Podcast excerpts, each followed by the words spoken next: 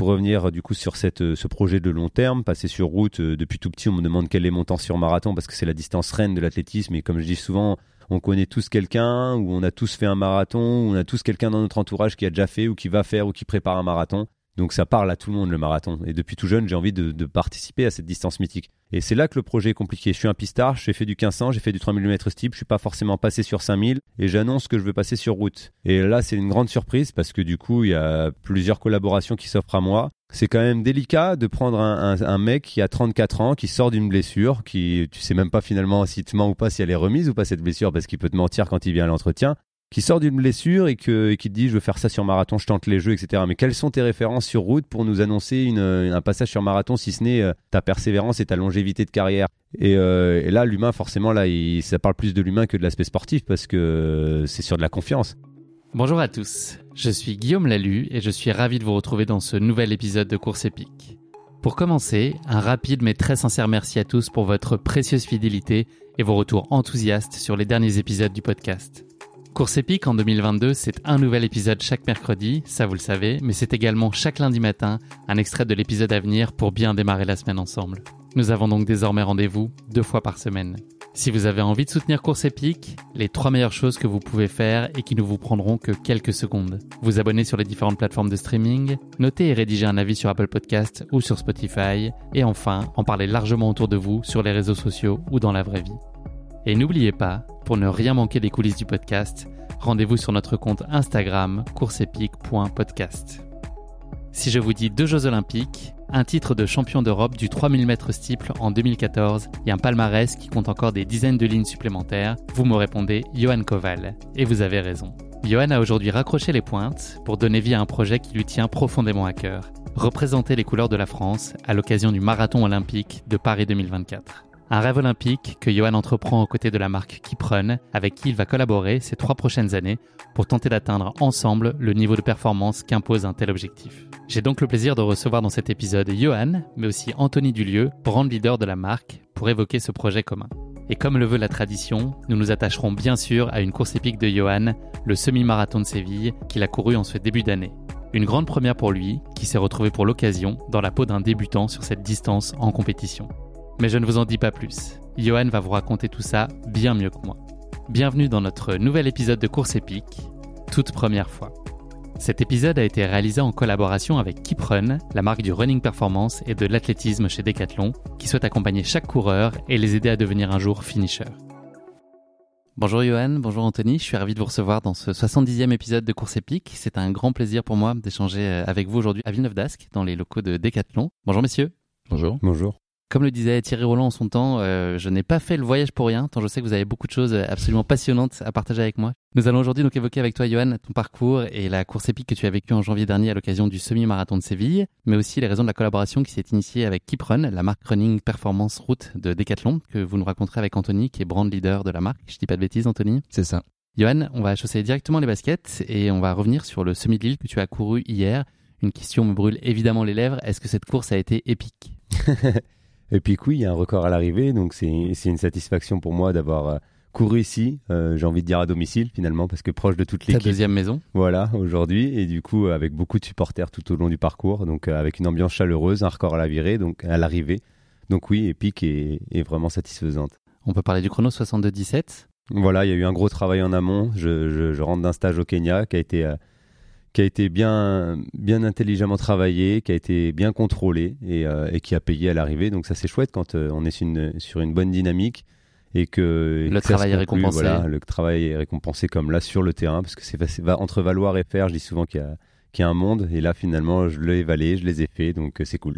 Mission accomplie. Comment se passe la récup? Pas de bobo du lendemain, ça va? Non non ça va. Le premier semi-marathon j'avais un peu de mal à marcher le lendemain. Là aujourd'hui ça va. Je pense que je suis même apte, apte à refaire un petit footing dès aujourd'hui sans problème. Mais bon on va prendre le temps, on est eh ben, ensemble aujourd'hui. Donc, euh, voilà. Hein non, je fais repos complet, repos complet, ça fait du bien.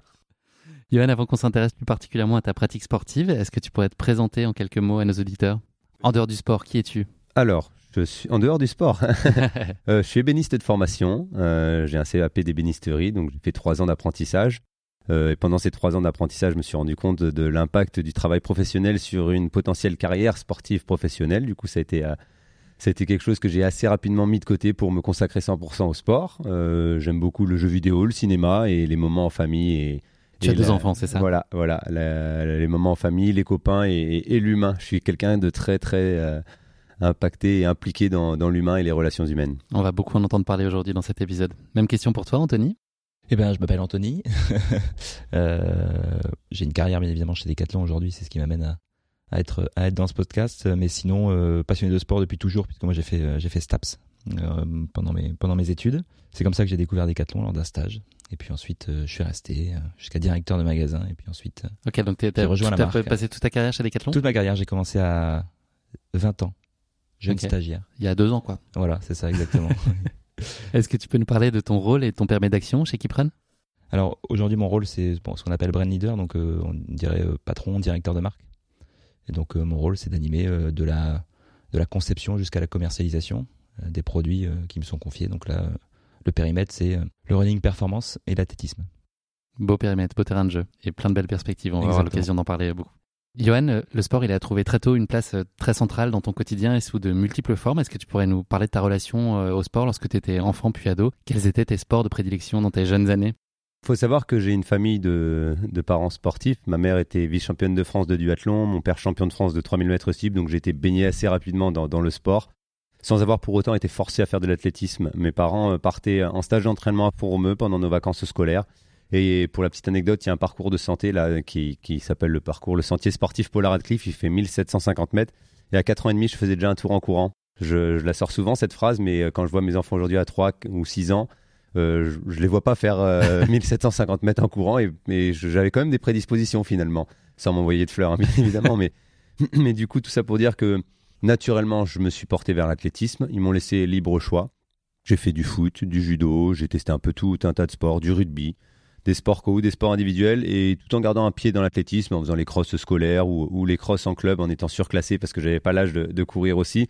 Et j'ai eu des premiers résultats qui sont, euh, qui sont faits à mon athlétisme, les résultats amenant de la motivation et, et un peu plus d'envie. Bah, du coup, je suis resté sur ce sport et qui a voilà, ensuite été, euh, a pris une place de plus en plus importante, à vouloir battre les records de mon père, puis en plus des records, après des, aller chercher des sélections en équipe de France, etc. Et du coup, c'est aujourd'hui, c'est ancré en moi, c'est une passion que j'ai encore aujourd'hui et qui m'accompagne tous les jours. Tu penses que c'est lié à ton héritage familial ou c'est toi qui as développé ça aussi pour toi Hmm, je pense que c'est aussi c'est un peu les deux en fait, c'est un peu les deux. Comme je dis, ils m'ont laissé vraiment libre choix et que, que je vois aujourd'hui quand je suis dans ma salle de sport sur mon tapis roulant ou sur le, home trainer, j'ai mes enfants qui viennent dans la salle. Je vous dis, ils font pas encore 1500 euh, mètres ou, plus, mais euh, ils commencent à se monter sur le tapis, à vouloir euh, faire comme papa et à vouloir reproduire en fait. On essaye inconsciemment, l'enfant essaye de suivre le schéma des parents et là pour pour le coup c'est dans le bon sens, donc ça me fait plaisir. S'ils ont un meilleur, euh, un meilleur cursus sportif que le mien, euh, ça serait, ça serait top. Un meilleur cursus scolaire, ça serait extra parce qu'il n'est pas valorisant mon, mon, parcours euh, scolaire. Mais en tout cas, voilà, tout ça pour dire que, encore une fois, ouais, j'ai fait du judo, du foot, j'ai quand même eu des bons résultats, mais je sais pas, la passion de la course, le dépassement de soi, aller chercher des records. ça m'a tout de suite impacté, ça m'a tout de suite plu. Et je vous dis, quand on est petit et qu'on a une petite médaille sur le 1000 mètres ou autre, ça, ça réconforte et ça donne encore plus de motivation. Et voilà, ça, l'engrenage a été, euh, s'est fait assez naturellement. Est-ce que tu peux nous parler de ton rapport à la compétition dans tes jeunes années? Est-ce que c'était pour toi une source de motivation additionnelle? Est-ce que c'était une forme de pression? Comment tu vivais euh, tes premières ah expériences avec un peu d'enjeu? Très très grosse pression. Je, me souviens euh, quand on est allé vivre en Dordogne du, cross de Gujan-Mestras qui est un cross international. Il y avait beaucoup de jeunes espagnols qui venaient, il y avait même des Italiens, enfin vraiment pas mal de pays d'Europe qui venaient euh, dès les plus jeunes catégories. On parle de ça de mini poussin école d'athlétisme. Et euh, les veilles de compétition, de ne pas arriver à dormir, enfin, c'était un, truc de fou. Je me rappelle monter voir plusieurs fois ma mère alors qu'on avait le, bus le lendemain à 5h30 et de faire quasiment des nuits blanches. Et mon père qui me disait avec ma mère, si tu as fait une bonne avant-veille euh, à bien dormir, cette ouais, J'ai toujours entendu que c'était la nuit, juste l'avant dernière nuit qui comptait. Et du coup, déjà dès tout petit, j'étais dedans, j'étais dedans. Donc il me, bah, il, en fait, il me, il me, il me conseillait ce qu'ils vivaient eux en direct. Donc c'était assez, assez chouette. Et du coup, non, ça a été euh, ouais, des tout petits, des challenges, des envies, je vous dis, d'aller chercher des médailles, des records. Euh, records, des petits records de Dordogne, des petites choses. Je me suis testé à la marche, aller chercher des records, au disque, j'ai essayé pas mal de choses. Et euh, ouais, naturellement, le demi-fond est, revenu en avant-première. Et du coup, avec, avec cette envie grandissante aussi, jour après jour, année après année, qui est encore en moi aujourd'hui. Cette envie de performer, elle est très présente, là on l'entend dans tes propos. à l'époque, est-ce qu'elle prenait vraiment le dessus sur la notion de plaisir ou est-ce que tu avais aussi cette idée juste apprécier le moment pour ce qu'il était Non, non, c'était juste de la notion de plaisir. Je, me souviens aussi avoir été en direct invité par le, comité de Dordogne au, championnat du monde de Paris en 2003. je vois la finale de Mehdi Bala et un stade entier qui crie Mehdi, Mehdi pour, pour sa, sa course avant de, de faire le, célèbre duel contre Hicham El et, euh, et, de rentrer, euh, on était rentré le soir assez tard et direct j'avais enfilé mes baskets, j'étais minot. Hein. Yo, ouais, yo, ouais, tu entendais ça, et bah, Tu, tu te le mets en tête. Et encore aujourd'hui, c'est un truc de fou, mais je me fais des footings où je termine tout seul, sans écouteurs, sans musique, sans rien. Et je vais me faire un sprint et c'est, je me vois contre Mofara, contre Bekele, contre Haile, contre Shaheen. Enfin, je me, je me visualise des fins de course. Euh, tu gagnes ou pas? Je gagne, ouais, je gagne. je laisse On n'en attend pas moins de toi. Mais c'est voilà, c'est tout ça pour dire que je suis encore un enfant dans ma tête et que des fois d'aller faire un petit dernier mille actif sur une fin de footing. Récemment encore au mois de janvier à Tenerife, mon coach me suivait en voiture sur un, run sur un petit chemin. Le dernier mille, je me suis dit, il faut que je fasse ça à mon allure euh, de mon prochain semi. Alors que j'étais sur un footing à 12 à l'heure. je fais un dernier mille en 2,57. Euh, mon coach n'a pas compris derrière en voiture, mais euh, voilà, il l'a accepté et c'est dans ma tête, c'était parti en mode compétition contre moi-même et contre des adversaires. Faut pas chercher Johan euh, Koval, vous allez le trouver. ça fait du bien. C'est faut faut garder sa petite motivation, sa notion de plaisir. C'est un sport qui est quand même dur. Euh, je dis, c'est triste à dire, mais c'est ingrat quand même comme sport. Et du coup, d'avoir cette notion de plaisir, ça permet de, se dépasser quand on cherche de la performance ou un résultat. Ben, il faut toujours avoir cette notion de plaisir quand on enfile les baskets. À quel moment tu as pris conscience que tu avais le potentiel pour performer à haut niveau? Est-ce qu'il y a eu un déclic ou est-ce que ça a été finalement une construction assez progressive qui, t'a permis de comprendre que tu pourrais avoir du potentiel à exploiter? Ben En fait, euh, pour essayer de faire en bref, depuis tout jeune, je vous dis, je cours. J'ai habité à 500 mètres de mon collège, j'y allais en courant. Euh, pour aller chercher le pain, c'était en courant. Euh, donc j'ai toujours aimé courir. J'ai un cursus scolaire vraiment catastrophique. J'ai pas le brevet des collèges parce que je faisais vraiment rien. J'avais des capacités, mais je ne souhaitais pas travailler. Mes parents étaient séparés, ma mère travaillait un peu à distance, donc je la voyais que le week-end. Du coup, un peu livré à moi-même assez tôt, et du coup, les, études ont été un peu mises de côté. Et, voilà, j'étais orienté sport. Et en, troisième, du coup, j'ai la solution, enfin, j'ai le stage de le stage de troisième qui où je fais un stage en, ébénisterie. Du coup, ça se passe très bien. Et le, la personne qui m'a employé m'a dit bah, écoute, il existe un apprentissage. Si tu veux faire un apprentissage, moi, je veux bien être ton employeur pour les trois ans, etc. Cette personne-là m'a pris, m'a pris sous son aile pendant trois ans en tant qu'apprenti ébéniste.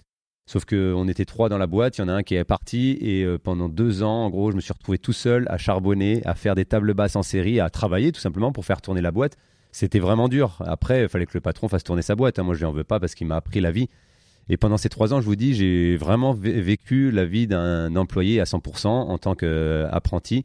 Euh, et, lors de cette troisième année d'apprentissage, euh, je me sélectionne au championnat du monde junior. Je me rappelle que j'avais plus de jours de congé et euh, mon patron m'a dit je suis désolé, moi je voilà je suis un simple patron, enfin j'ai pas une grosse boîte, tu es obligé de prendre des congés sans solde pour aller faire tes mondes. Donc j'ai fait ces championnats du monde, j'ai pris des congés sans solde, bref le résultat était catastrophique aussi. je crois que je fais 106e sur 126, on est on est relayé comme génération génération française la plus catastrophique de l'histoire de l'athlétisme pour les juniors au championnat du monde de cross. En plus, c'était à la maison, c'était à Saint-Galmier. Et euh, toujours est-il que du coup, bah, je retourne au travail. Et voilà, je, me souviens de terminer le soir à 17h30, 18h, euh, à décharger des billes de bois entières, à, décaper des meubles parce qu'on faisait de la restauration de meubles anciens aussi, à, respirer des produits chimiques. Et euh, jour après jour, après ces championnats du monde, j'étais un peu lassé et j'arrive à l'entraînement, voilà, fatigué, salle de poussière, etc. Je courais, ça transpirait assez salement sur mon corps. Et C'était euh, déjà très jeune un, cercle un peu voilà négatif. Et euh, mon père m'a dit écoute, tu obtiens ton diplôme, je veux que tu obtiennes ton diplôme parce que je veux que tu aies quelque chose. Et l'année prochaine, on tente. Moi, je t'accompagne financièrement. Tu travailles plus et tu tentes de te mettre à fond dans l'athlétisme. Donc, c'est un énorme risque. Hein.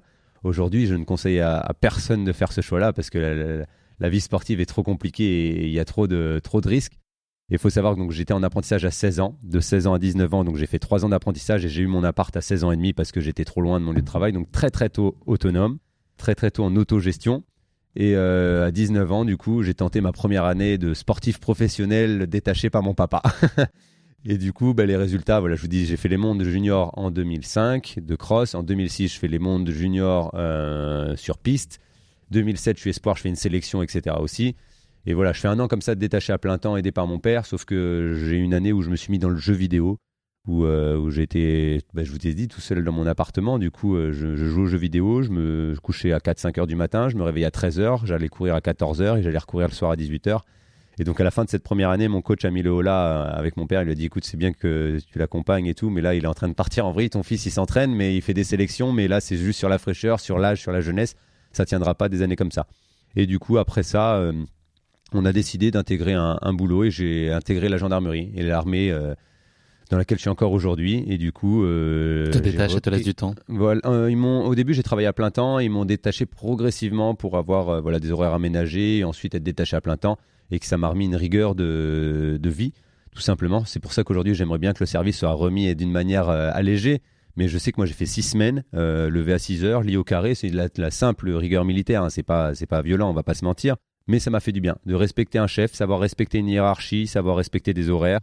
Et, euh, respecter des gens. Parce que c'était un peu turbulent plus jeune. Bah, je crois avoir lu ça. Ouais, ouais, j'étais très turbulent, mais du coup, c'est le moment de un peu autodidacte. Bah, quand on a son appart à 16 ans et demi, on se fait un peu sa vie soi-même. Hein. On est un, voilà, on est un peu livré à soi-même et du coup on se fait son comportement euh, sans trop de, de ligne de conduite et du coup cette euh, cette formation de gendarmerie euh, m'a vraiment vraiment aidé dans la vie et dans mon comportement actuel et à garder la, la tête froide parce que du coup j'ai fait des sélections et, encore une fois pour la petite anecdote donc trois ans d'apprentissage, un an de chômage sportif professionnel, j'intègre la gendarmerie et pendant la gendarmerie je crois que je fais mes premiers mondiaux seniors et, et je reviens après un séjour de fou, hôtel de fou je fais demi-finaliste, enfin, euh, euh, je passe pas les finales, je dis n'importe quoi, je passe pas les, séries, pardon. Et euh, mais bon, tu es dans une petite bulle, un petit cocon équipe de France. voilà, j'avais vécu un énorme séjour et je rentre à la caserne et j'oublie de saluer un chef. Et le chef qui me rappelle direct, Koval, garde à vous. C'est pas parce que vous passez à la télé qu'il faut pas respecter la hiérarchie. Hop, il m'a laissé au garde à vous une petite minute devant lui en statique dehors. Et, bah, et hop, les pommes de terre, corvée de patates pendant trois semaines. Non, mais ça te remet les idées dans l'axe. Et du coup, ça, c'est quelque chose qui m'a aussi euh, fait du bien. En plus de ça, euh, après ma toute première sélection, euh, c'était avant ça, mais en 2005, quand je fais ma première sélection et que une semaine plus tard, je me pointe sur le stade avec toute ma panoplie équipe de France et mon coach, il me dit mais tu te prends pour qui là, la star Et nous aussi, on est tous pareils. Tu mets un t-shirt si tu veux ou une casquette, mais tu t'arrives pas full France avec du sac à dos jusqu'à des pieds jusqu'à la tête. Et du coup, pareil, j'ai eu de la chance d'avoir un entourage qui m'a qui m'a accompagné de la bonne manière, d'avoir une éducation qui s'est créée euh, tout au long de ces années et d'avoir fait ce, choix-là de mettre euh, le sport de haut niveau en pied central de ma vie et d'avoir tout qui se qui se qui s'associe dans le bon sens pour avoir euh, cette carrière que j'ai aujourd'hui.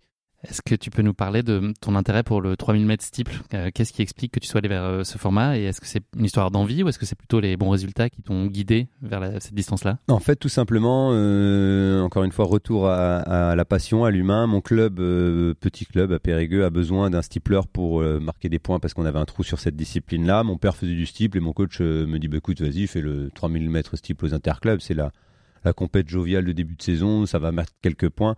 Et je fais le 3000 mètres steeple et je fais, je me rappelle 9,06 en junior. Du coup, euh, minima pour les mondes 9,10. Donc, euh, sans entraînement du tout spécifique, je fais les minima pour les championnats du monde junior. Donc, euh, ça me montre quand même que j'ai des prédispositions à passer les obstacles sans préparation particulière et d'avoir une sélection en poche quasiment sur ma première course. Ben, comme je dis, hein, les résultats attirent l'envie et du coup, ben, on s'est positionné sur cette épreuve-là. Donc, je fais, je fais quelques années sur 3000 mètres steeple jusqu'en 2008. Euh, en 2008, je prépare à fond le 3000 mètres aussi, pas dans l'objectif olympique parce que c'était quand même assez, conséquent. Mais euh, je prépare à fond le 3000 mètres steeple en gardant un peu de vitesse parce que c'est l'épreuve pour moi qui reste la plus dure parce qu'il faut être rapide sur 1500, il faut être fort sur 5000 mètres et il faut savoir être technique sur des obstacles. Et quand on est fatigué sur un steeple, passer les barrières, franchement, c'est très très compliqué. Et du coup, euh, du coup, j'essaye d'être un coureur polyvalent quand même et je prépare le 3000 mètres steeple à 100%. Et dans cette préparation, je fais un 1 qui se passe plutôt bien. Je fais 3,41. Ça m'ouvre les portes du meeting de Villeneuve d'Ascq, de Lille même. C'était Lille à l'époque.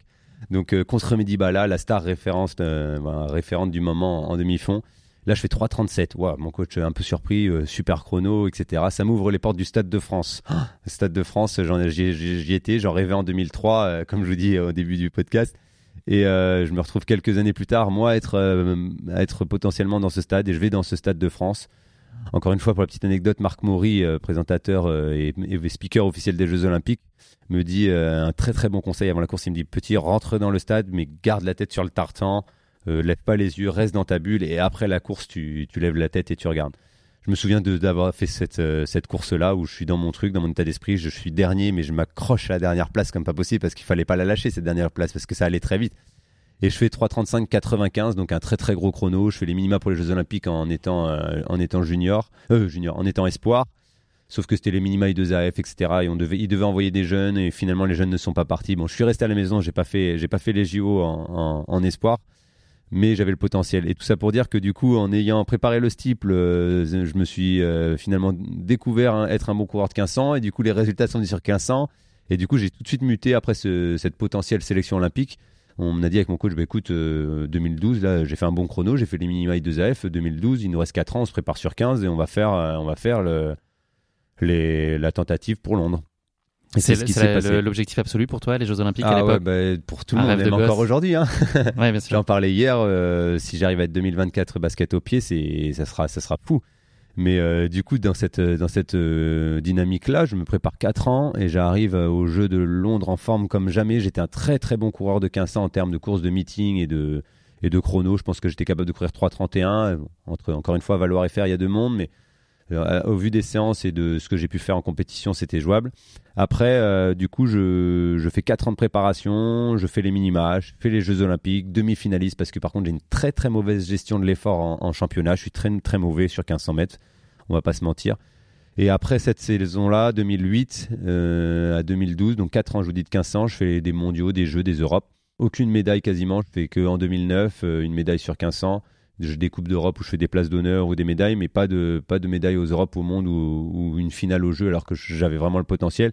Comment tu vis ça? Est-ce que tu rebondis très vite sur euh, ces désillusions-là? Comment est-ce que tu te ah, ça reconstruis après ça? Ça me remotive à chaque fois parce que je suis quelqu'un qui qui me qui suis combatif, qui suis euh, persévérant et j'aime pas euh, j'aime pas l'échec. Et s'il y a un échec, j'essaie de voilà de, de, réfléchir pourquoi, de comprendre pourquoi et d'aller me remettre à l'entraînement. Des fois un peu trop un peu, un peu trop difficilement. Mais du coup, je fais ces, ces années-là et je vous dis, ça se passe plutôt bien. Demi-finaliste, je reste quand même sur ma fin à Londres. Et euh, quelques semaines après les Jeux Olympiques, il y a le décanation à Albi. Et là, la Fédé, je leur dis, écoutez, j'étais un peu euh, frustré de mes Jeux Olympiques. Il y a un style, je sais que Mayedine, qui était le prétendant au style parce qu'il est médaillé, veut faire le 1500 mètres. Il y a une place qui est ouverte sur le steeple. Est-ce que pour cette compétition festive, je peux faire euh, le décanation, revenir sur steeple et là, la Fédé, c'était rigolo parce qu'il me charriait ah, prévois tes brassards dans la, dans la rivière, t'as pas, pas, pas, préparé de ce type, ça va être jovial, etc. et finalement, ils disent allez, ok, c'est une compète festive, nous on est là pour euh, encourager nos athlètes à prendre du plaisir, donc on fait ça. Et là, je fais 8-22 et des poussières, c'était les minima pour les jeux. Bon, ils étaient passés, mais je fais les minima pour les jeux sans préparation. Et boum, remotivation dans l'autre sens. Et du coup, là, on se dit avec coach, on repart, mais cette fois-ci sur le steep pour Rio. Et, c'est ce qui s'est passé 4 ans, Rio, euh, finaliste mondial, huitième, euh, cinquième place au, jeu, champion d'Europe euh, en 2014, plusieurs victoires en Coupe d'Europe et du coup c'est énorme, la motivation attire, attire les ambitions et, et, les résultats attirent encore plus l'envie. Donc c'est non non c'est c'est rigolo, mais du coup c'est ce qui me c'est ce qui me porte aujourd'hui. Après j'ai eu quatre ans encore après ça pour faire 2020 à 2020, 2020 2016 à 2020 et malheureusement il y a eu la petite blessure qui s'est offerte à moi, je sais pas si on peut dire ça comme ça, mais qui s'est euh, qui s'est déclenchée. Imposé à toi plutôt. Voilà, imposé. Mm. Et du coup, euh, du coup, petite frustration de cette année année Covid. Bon, on en reparlera peut-être après, mais mais du coup, c'est voilà un peu de, de, préparation. Donc en gros, on peut dire 4 ans sur le steeple, sans réel gros champion résultat en gros de 2000, voilà, les deux ans, 2006, 2008, 2008, 2012 sur 1500, 2012, 2020, 21 sur steeple, et aujourd'hui, ben, nouveau challenge. Et donc, ouais, ce, ce, sac, quand même, en 2014 à Zurich, qui a été euh, très, très marquant. C'est ton plus bel accomplissement sportif ben, je, je, je là d'avoir reparlé aussi de 2003 euh, et ma première en Stade de France, ça, ça a été un événement quand même important. C'est vrai que de courir dans un Stade de France, et je vous dis, je fais 3,35 et, et ce que je disais, c'est qu'après la, la, course, j'ai levé les, les yeux et j'ai regardé le stade, c'était fou. Et en plus, Marc Maury me prend euh, au micro parce qu'il était speaker dans le stade à ce moment-là. Et euh, il me présente comme le jeune français prodige qui vient de faire les minima donc la relève de Mehdi Balas, qui est pas rien et ce qui met aussi une pression. Et du coup, ça a été un moment conséquent. Mais c'est vrai que 2014, il y a eu deux moments d'une vie parce qu'il y a aussi euh, la médaille et la demande en mariage que j'ai pu faire à ma femme.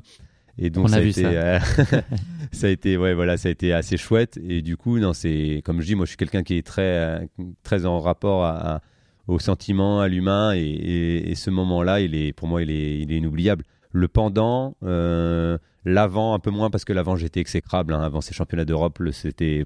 Trop de pression Trop de focus, trop de motivation. Euh, c'était vraiment une mise en condition. Euh, ouais, je, pense que je l'ai vécu pour le moment qu'une seule fois, cette mise en condition. Même avant les Jeux, j'avais réussi à être plus détaché en 2016. Peut-être parce que j'avais vécu cette, cette année 2014. Mais ça a été, euh, j'ai pris trois semaines de repos, mais complet, non six semaines. J'ai pris six semaines après les Europes. Enfin, j'ai fait toutes les sollicitations médiatiques. J'ai refait le décanation où je fais quatrième alors que j'étais vraiment encore en forme, mais tellement à bout que la, fin de saison a été compliquée. J'ai fait toutes les relations médias et après on a fait six semaines de repos complet et ça a été une première et ça a été nécessaire. Ce que je vous dis, c'était pas forcément tant la fatigue physique, mais la fatigue cognitive aussi de cette mise en condition en amont qui a été, euh, ouais, c'est inexplicable, mais euh, vraiment exécrable. Focus sur soi, euh, le verrouillage de mes proches, de ma famille. Et ça, vu que je suis quelqu'un de très humain, après coup, ça m'a, ça m'a impacté fortement. Donc je pense que j'ai eu besoin de ces six semaines aussi. Mais du coup, ouais, c'est. Ouais, quand on voit le résultat et finalement, quand on voit quelqu'un courir et qu'on dit c'est facile, euh, un Usain Bolt qui gagne ou un voilà, El Rouge ou autre, on dit c'est facile ou Kipchoge. Mais ce qu'on voit pas, c'est qu'il y a tout ce qu'il y a en amont ou, euh, ou en termes de préparation pour être, pour être à ce niveau-là. Plus ça semble facile, plus il y a de travail derrière. Ouais, voilà, c'est ça. C'est ça. On va évoquer euh, ton, parcours olympique. Donc, tu nous as parlé des Jeux olympiques de Tokyo euh, en 2020, qui sont donc finalement tenus en 2021 pour les raisons qu'on connaît. C'est un peu la fin d'un chapitre pour toi quand même, euh, ces JO qui ne se tiennent pas. Comment est-ce que tu vis, ce, vis ce moment-là? Ça a été très très particulier, dur à vivre dans le sens où on, est en confinement, je vais prendre ma bombe de peinture, je trace mon, enfin j'ai mon rayon d'un kilomètre, je veux vraiment respecter comme tout le monde. Et à 200 mètres de chez moi en bas, j'ai une ligne droite sur le goudron, euh, un peu abîmée. Et là, je vais tracer tous les 50, des 100, je fais des 500, des 600, je trace tout. Et je fais un confinement monstrueux. Je fais 28-20 sur tapis roulant sur 10 km, je fais des séances de fou. Et pendant le confinement, on annonce euh, annulation des Jeux Olympiques, premier temps. Bon, mon coach il me dit il reste les Europes, là, euh, le titre, on va le rechoper. ça serait bien qu'il y ait un, duel au sommet entre mecs ici en forme, toi en forme, parce que finalement, à chaque fois, il y en a eu un qui était un peu blessé ou autre, et on n'a jamais fait vraiment la, confrontation top forme.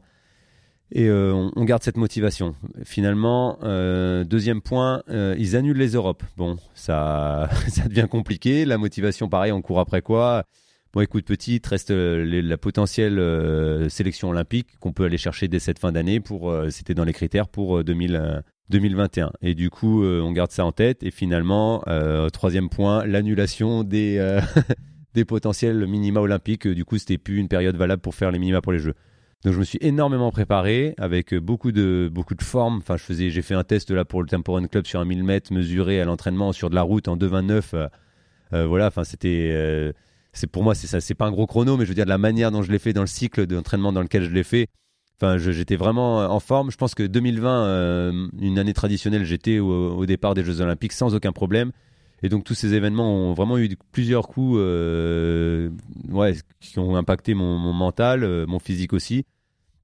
Et du coup, euh, du coup, l'année de report, euh, je pense que d'avoir eu cette préparation et d'avoir continué après, parce que du coup, j'ai quand même continué. Mon coach m'a dit coupe, mais vu que je suis passionné, j'ai voulu couper, mais j'étais quand même à l'entraînement. Deux jours, c'est ça, t'es tenu Je pourrais pas dire non, ça doit être un jour sur deux de temps en temps. Enfin, j'ai vraiment pas pas eu de coupure conséquente.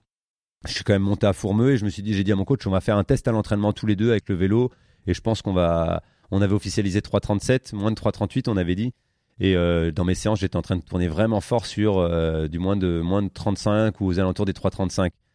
Et je, fais toute ma préparation et finalement, euh, je me fais mal à fond romeux, je me fais un peu mal sur une séance de vitesse. Je teste une nouvelle pointe qui était vraiment très rigide et je me fais mal, sauf que je n'écoute pas cette douleur parce que je l'avais jamais eu.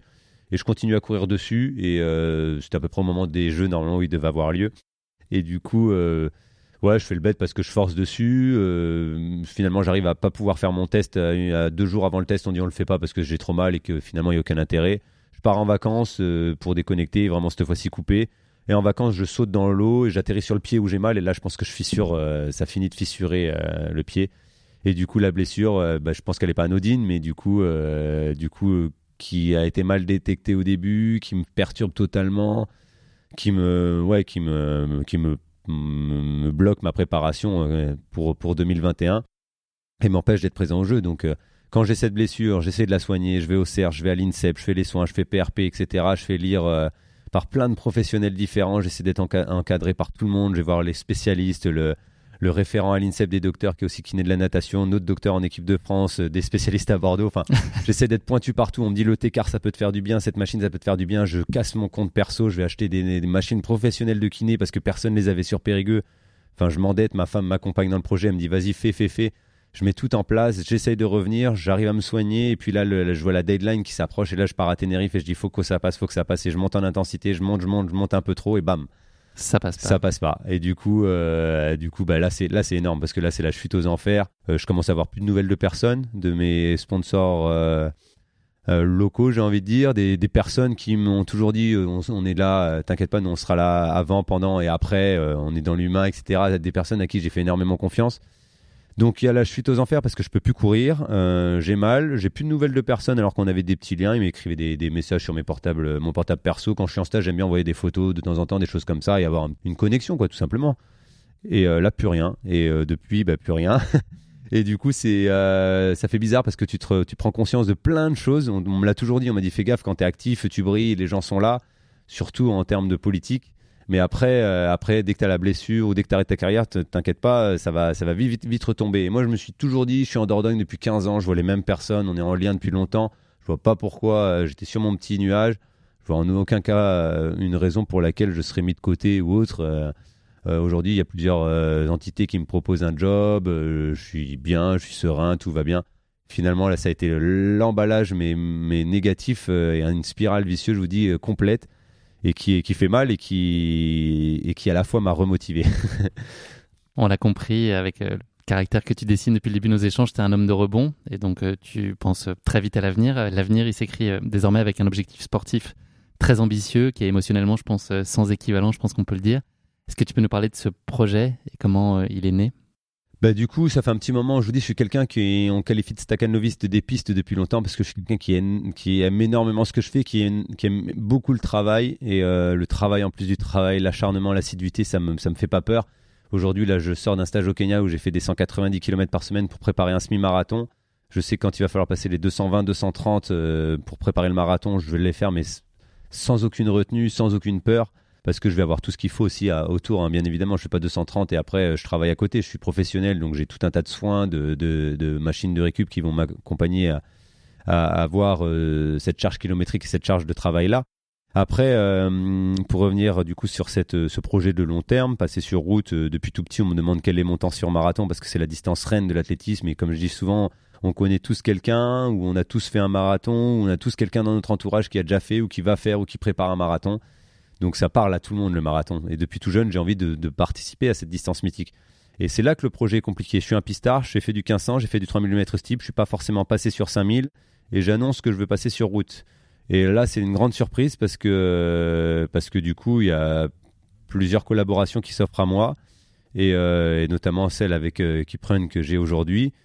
Et euh, c'est pas sans émotion que je dis ça parce que j'en parlais encore hier au micro à, l'arrivée de ma course euh, sur le semi de Lille c'est quand même délicat de prendre un, mec qui a 34 ans, qui sort d'une blessure, qui tu sais même pas finalement s'il te ment ou pas, si elle est remise ou pas cette blessure, parce qu'il peut te mentir quand il vient à l'entretien, qui sort d'une blessure et, qui te dit je veux faire ça sur marathon, je tente les jeux, etc. Mais quelles sont tes références sur route pour nous annoncer un passage sur marathon, si ce n'est euh, ta persévérance et ta longévité de carrière? Euh, et, là, l'humain, forcément, là, ça parle plus de l'humain que de l'aspect sportif parce que euh, c'est sur de la confiance. Et là, on a direct une relation de confiance parce qu'il euh, y a une possibilité qui s'offre à moi avec cet accompagnement alors que tu as fait zéro preuve. Et euh, ça te donne juste envie de te surpasser parce qu'on t'accompagne dans quelque chose qui est nouveau pour toi, qui est nouveau aussi pour la marque qui t'accompagne et qui mise quelque chose euh, d'important en termes de communication sur un sportif, je vous dis, qui n'a pas fait ses preuves. Et bah, pour moi, la plus belle des réponses a été de commencer à faire un, petit chrono qui me remet un peu dans les listes de haut niveau avec ce semi assez vide, d'une belle manière euh, et, voilà, de, me sentir soutenu. À la fois, ça m'a mis une pression, une bonne pression, parce que tu te dis, on te fait confiance. Et moi, je suis pas quelqu'un qui prend qui prend dans, prend énormément de choses des gens et qui qui, qui, qui, redonne pas en retour. Je suis pas, je vous dis, je suis sur l'humain avant toute chose. Et là, bah, j'ai senti, euh, j'ai senti cette dynamique, cette, euh, cette envie de réussir en, collaboration. Et du coup, ouais, c'est, une, une, énorme motivation que j'ai supplémentaire avec une bonne pression. En fait, c'est une pression positive et ça, c'est juste fou. Euh, il y a Anthony qui est là. Je ne l'ai pas remercié, enfin je l'ai remercié plusieurs fois, mais pas de cette manière-là parce que c'est, comme je dis, d'arriver au bureau et de présenter mon dossier, même moi qui j'y crois, mais j'ai rien à faire valoir et qu'on te dise ok, banco, on y va, bingo, on signe et on, prend le risque avec toi. Bah là, l'humain pour moi, il est, il est direct sur le, sur cette relation-là. Anthony, est-ce que tu peux nous dire en quoi cette rencontre avec Johan, elle a eu un, tel écho? Comment est-ce qu'elle s'inscrit dans la vision et dans les ambitions de Kiprun pour les prochaines années? Bah, Cette rencontre, euh, ça a été un crush, on peut le dire ouais, Immédiat, tout de suite Ouais, ça, on, a, euh, on a très rapidement euh, accroché euh, avec Yo. nous, on était. Kipron était dans une phase où on, on, est de récupérer donc, la partie athlétisme donc, au, sein de, au sein de Kipron.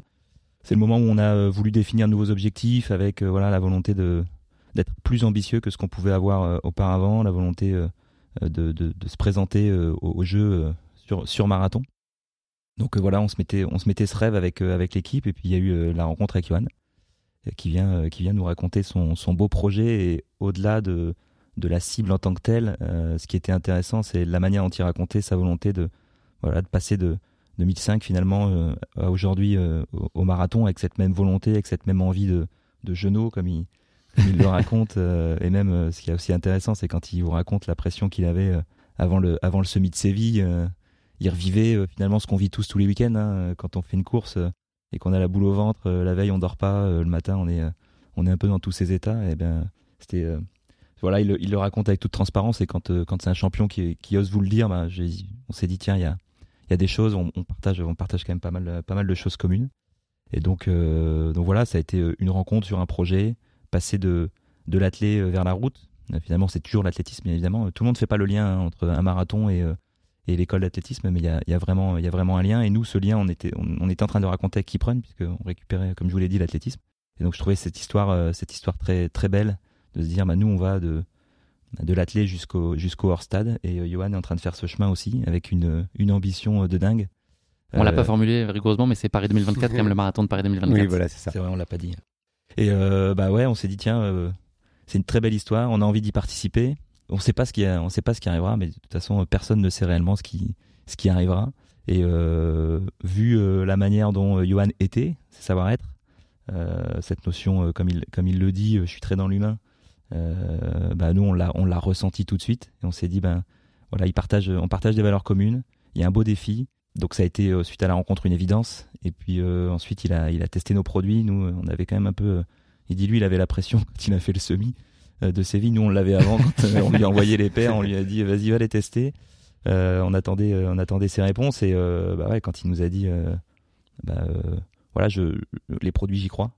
on va on va y aller quoi. Donc ça a été euh, voilà finalement euh, ça a été autant nous qui avons euh, voulu faire ce, ce, ce, partenariat avec Johan que Johan qui a voulu aussi le faire avec nous. Et quand Johan nous racontait la manière dont il se prépare, hein, il dit c'est un staccanovis des pistes, mais c'est aussi un, je pense, un staccanovis de l'entraînement et de la rigueur. C'est un très bel exemple sur cette notion de on s'entraîne, on se prépare, on laisse rien au hasard, et puis finalement les résultats arrivent. il l'a encore prouvé ce week-end. Donc ça a été, euh, ça a été pour nous une énorme fierté quand il a dit euh, vos produits, j'y crois, quoi. Est-ce que vous pouvez nous en dire un peu plus sur les contributions euh, concrètes de chacun? La dimension de co-création, elle est très fortement ancrée dans l'ADN de Kiprun. Comment est-ce que ça se traduit dans votre collaboration? Et puis, Anthony, c'est peut-être aussi l'occasion de parler un peu de l'équipe qui t'entoure. Aujourd'hui, Kiprun, je pense à une quarantaine de personnes. Comment est-ce que tout ça s'orchestre et comment est-ce que vous contribuez chacun à bah, réussir vos objectifs communs? Qui commence? Euh, Comme tu, vas-y. Alors nous, on a l'habitude de travailler sur de la co-création. On le fait déjà, euh, on le fait déjà très régulièrement avec euh, bah, les milliers, millions de d'avis clients qu'on peut avoir sur nos sites. Donc ça, on les utilise pour améliorer nos produits au quotidien. Les équipes de produits, les ingénieurs produits, les designers se, retrouvent régulièrement et puis ils analysent ça et ils lancent, ils lancent les nouveaux produits. Là, on le fait de la même manière, mais avec encore plus d'exigence. l'exigence du haut niveau que nous impose le haut niveau, l'exigence aussi des, compétitions que va avoir Johan. Donc bah, très rapidement, Johan nous a fait ses premiers retours dès qu'il a commencé à courir avec nos, avec nos produits. Il a fait des premiers retours. On a amélioré ce qu'on pouvait déjà commencer à améliorer. Donc la première version avec laquelle il a couru euh, à Séville se retrouvera euh, normalement mi-année euh, dans nos magasins et sur nos sites. et puis là, on est en train de travailler sur une nouvelle version pour, pour l'accompagner sur, sur Marathon, puisqu'il nous a déjà fait des retours. version qu'on espère pouvoir finaliser le plus rapidement possible pour qu'il puisse courir avec. Et puis cette version-là se retrouvera en magasin l'année d'après. Donc on a cette, cette volonté d'amélioration continue de nos produits, en visant l'excellence bien évidemment. Et puis euh, lui nous fait des retours réguliers. On a des moments euh, prévus où euh, Johan nous rejoint sur l'île et on fait des, on fait des vrais moments de travail.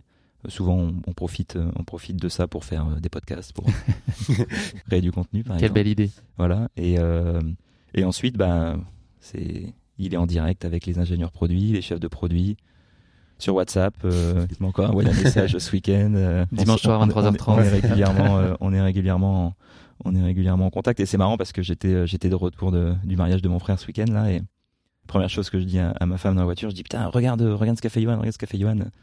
Et je voulais, je voulais savoir à tout prix ce qu'il avait fait, ce qu'il avait fait sur, sur ce week-end. Et puis bah, quand j'ai su, le temps que je rentre, je lui envoie un petit message pour, pour le féliciter. Donc voilà, c'est comme ça que, que, je le vis en tout cas et qu'on le vit au sein de Kipren. C'est vrai que c'est une belle relation, encore une fois. Euh, on parlait de WhatsApp, c'est énorme parce que je suis quelqu'un d'adepte des messages vocaux. Je trouve que je m'exprime mieux par oral que par écrit. Du coup, j'harcèle les ingénieurs et, les chefs produits de, de, messages vocaux. Et il y a une réactivité qui est juste énorme. Ils sont vraiment patients parce que j'en laisse beaucoup de messages et euh, ils sont très très euh, à l'écoute. Et, euh, et, voilà, là encore une fois, euh, avant le semi, j'ai exprimé mon souhait de d'avoir un short peut-être un peu plus technique, un peu plus euh, assorti aussi euh, esthétiquement à la tenue, etc. Euh, deux jours avant le semi, je reçois un paquet à la maison, deux shorts, nouvelle gamme pour le semi, génial. Enfin, c'est après il y a tout le monde qui teste aussi les produits. Il n'y a pas que la vie de Johan Koval, hein, c'est pas ça que, que, que je veux dire, mais que c'est que c'est l'addition de plusieurs avis qui finalement, qu'on soit professionnel ou amateur, finalement on se rend compte que ça se recroise. Hein. Tout le monde arrive sur les mêmes un grip qui agrippe bien, une mousse qui renvoie bien. Aujourd'hui, ce qu'on cherche, voilà, c'est un confort de chaussures, de chaussons. Et finalement, on arrive tous à associer un peu nos avis pour avoir une chaussure qui est performante à l'arrivée. La preuve en est. Hein. Franchement, elle est au point. Ce qui, est, intéressant dans le, dans le retour de Johan, c'est que derrière chaque mot, ou en tout cas euh, tous les échanges qu'il a pu avoir, il y a des gens. Et euh, c'est des, vrais passionnés. Il parle de, il parle de l'ingénieur euh, l'ingénieur chaussure. Pour pas le citer, c'est Stéphane. Stéphane, je crois, il fait 30-34 sur 10. C'est un passionné de passionné de. Un passionné rapide en plus. il, a, fait il, a, il a fait du 1005. Il a été aussi au Kenya faire, faire un stage de trois semaines voilà, c'est derrière euh, chaque euh, chaque histoire. Euh, tu parles du textile. tout à l'heure, on saluait on saluait Gaëtan, qui est ingénieur produit sur sur le textile. C'est lui qui a qui a permis à Johan d'avoir d'avoir ce short. Gaëtan est passionné de marathon. Il a fait 2,59, je crois, au Mont-Saint-Michel. C'est un passionné aussi. Camille, qui nous a permis la rencontre a été aussi un stipler, ouais, un stipler, je crois.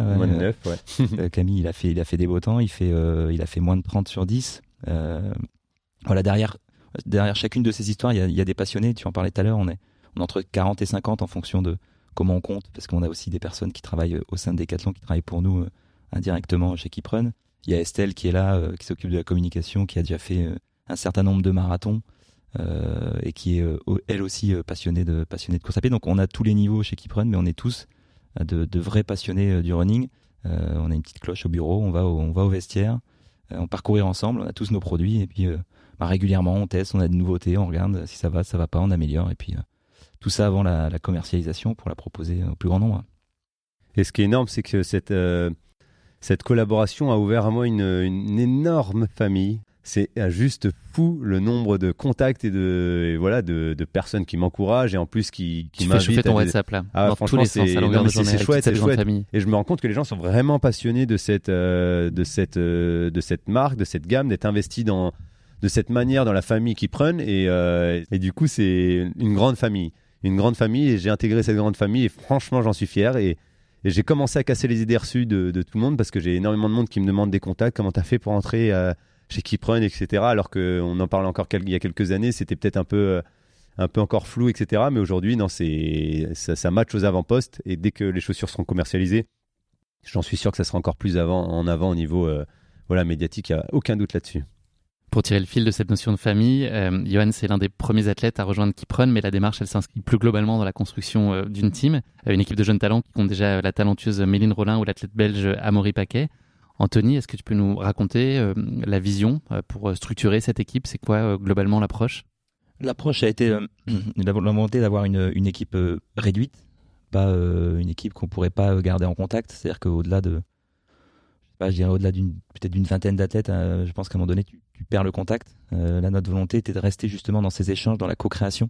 Et donc on s'est dit bah on va développer plutôt une team euh, réduite avec euh, bah, on, l'a construite pour le coup autour de Johan parce que on, avait quelqu'un qui a qui a une expérience internationale, qui a une expérience aussi de, de parrainage. Johan, il, il le dit pas, mais il travaille aussi de temps en temps pour les jeunes à la Fédé, il accompagne des stages, etc. Donc il y a ce côté déjà pédagogique et puis ouais parrain, référent. Donc on s'est dit, bah tiens, qu'est-ce qu'on pourrait faire autour de Johan? Et puis on s'est dit, bah, mettre trois, euh, trois athlètes euh, féminins et trois athlètes masculins à côté de, à côté de lui, ça pourrait, être, ça pourrait être une belle équipe, sept personnes, ça reste à taille humaine, ça nous permet de, de, de garder des échanges de proximité, de faire la vraie co-création.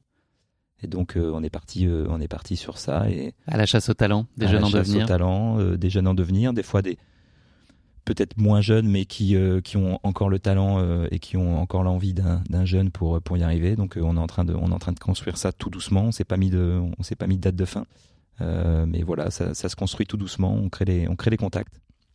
Et puis ensuite, après ça, on aura aussi toute notre équipe d'ambassadeurs, donc des, aussi des collaborateurs qui sont en magasin, qui courent très très bien, qui n'ont pas de niveau international, mais qui ont parfois des, des niveaux nationaux, et qui viendront aussi grossir cette team, euh, mais qui sont là plutôt euh, la team ambassadeur.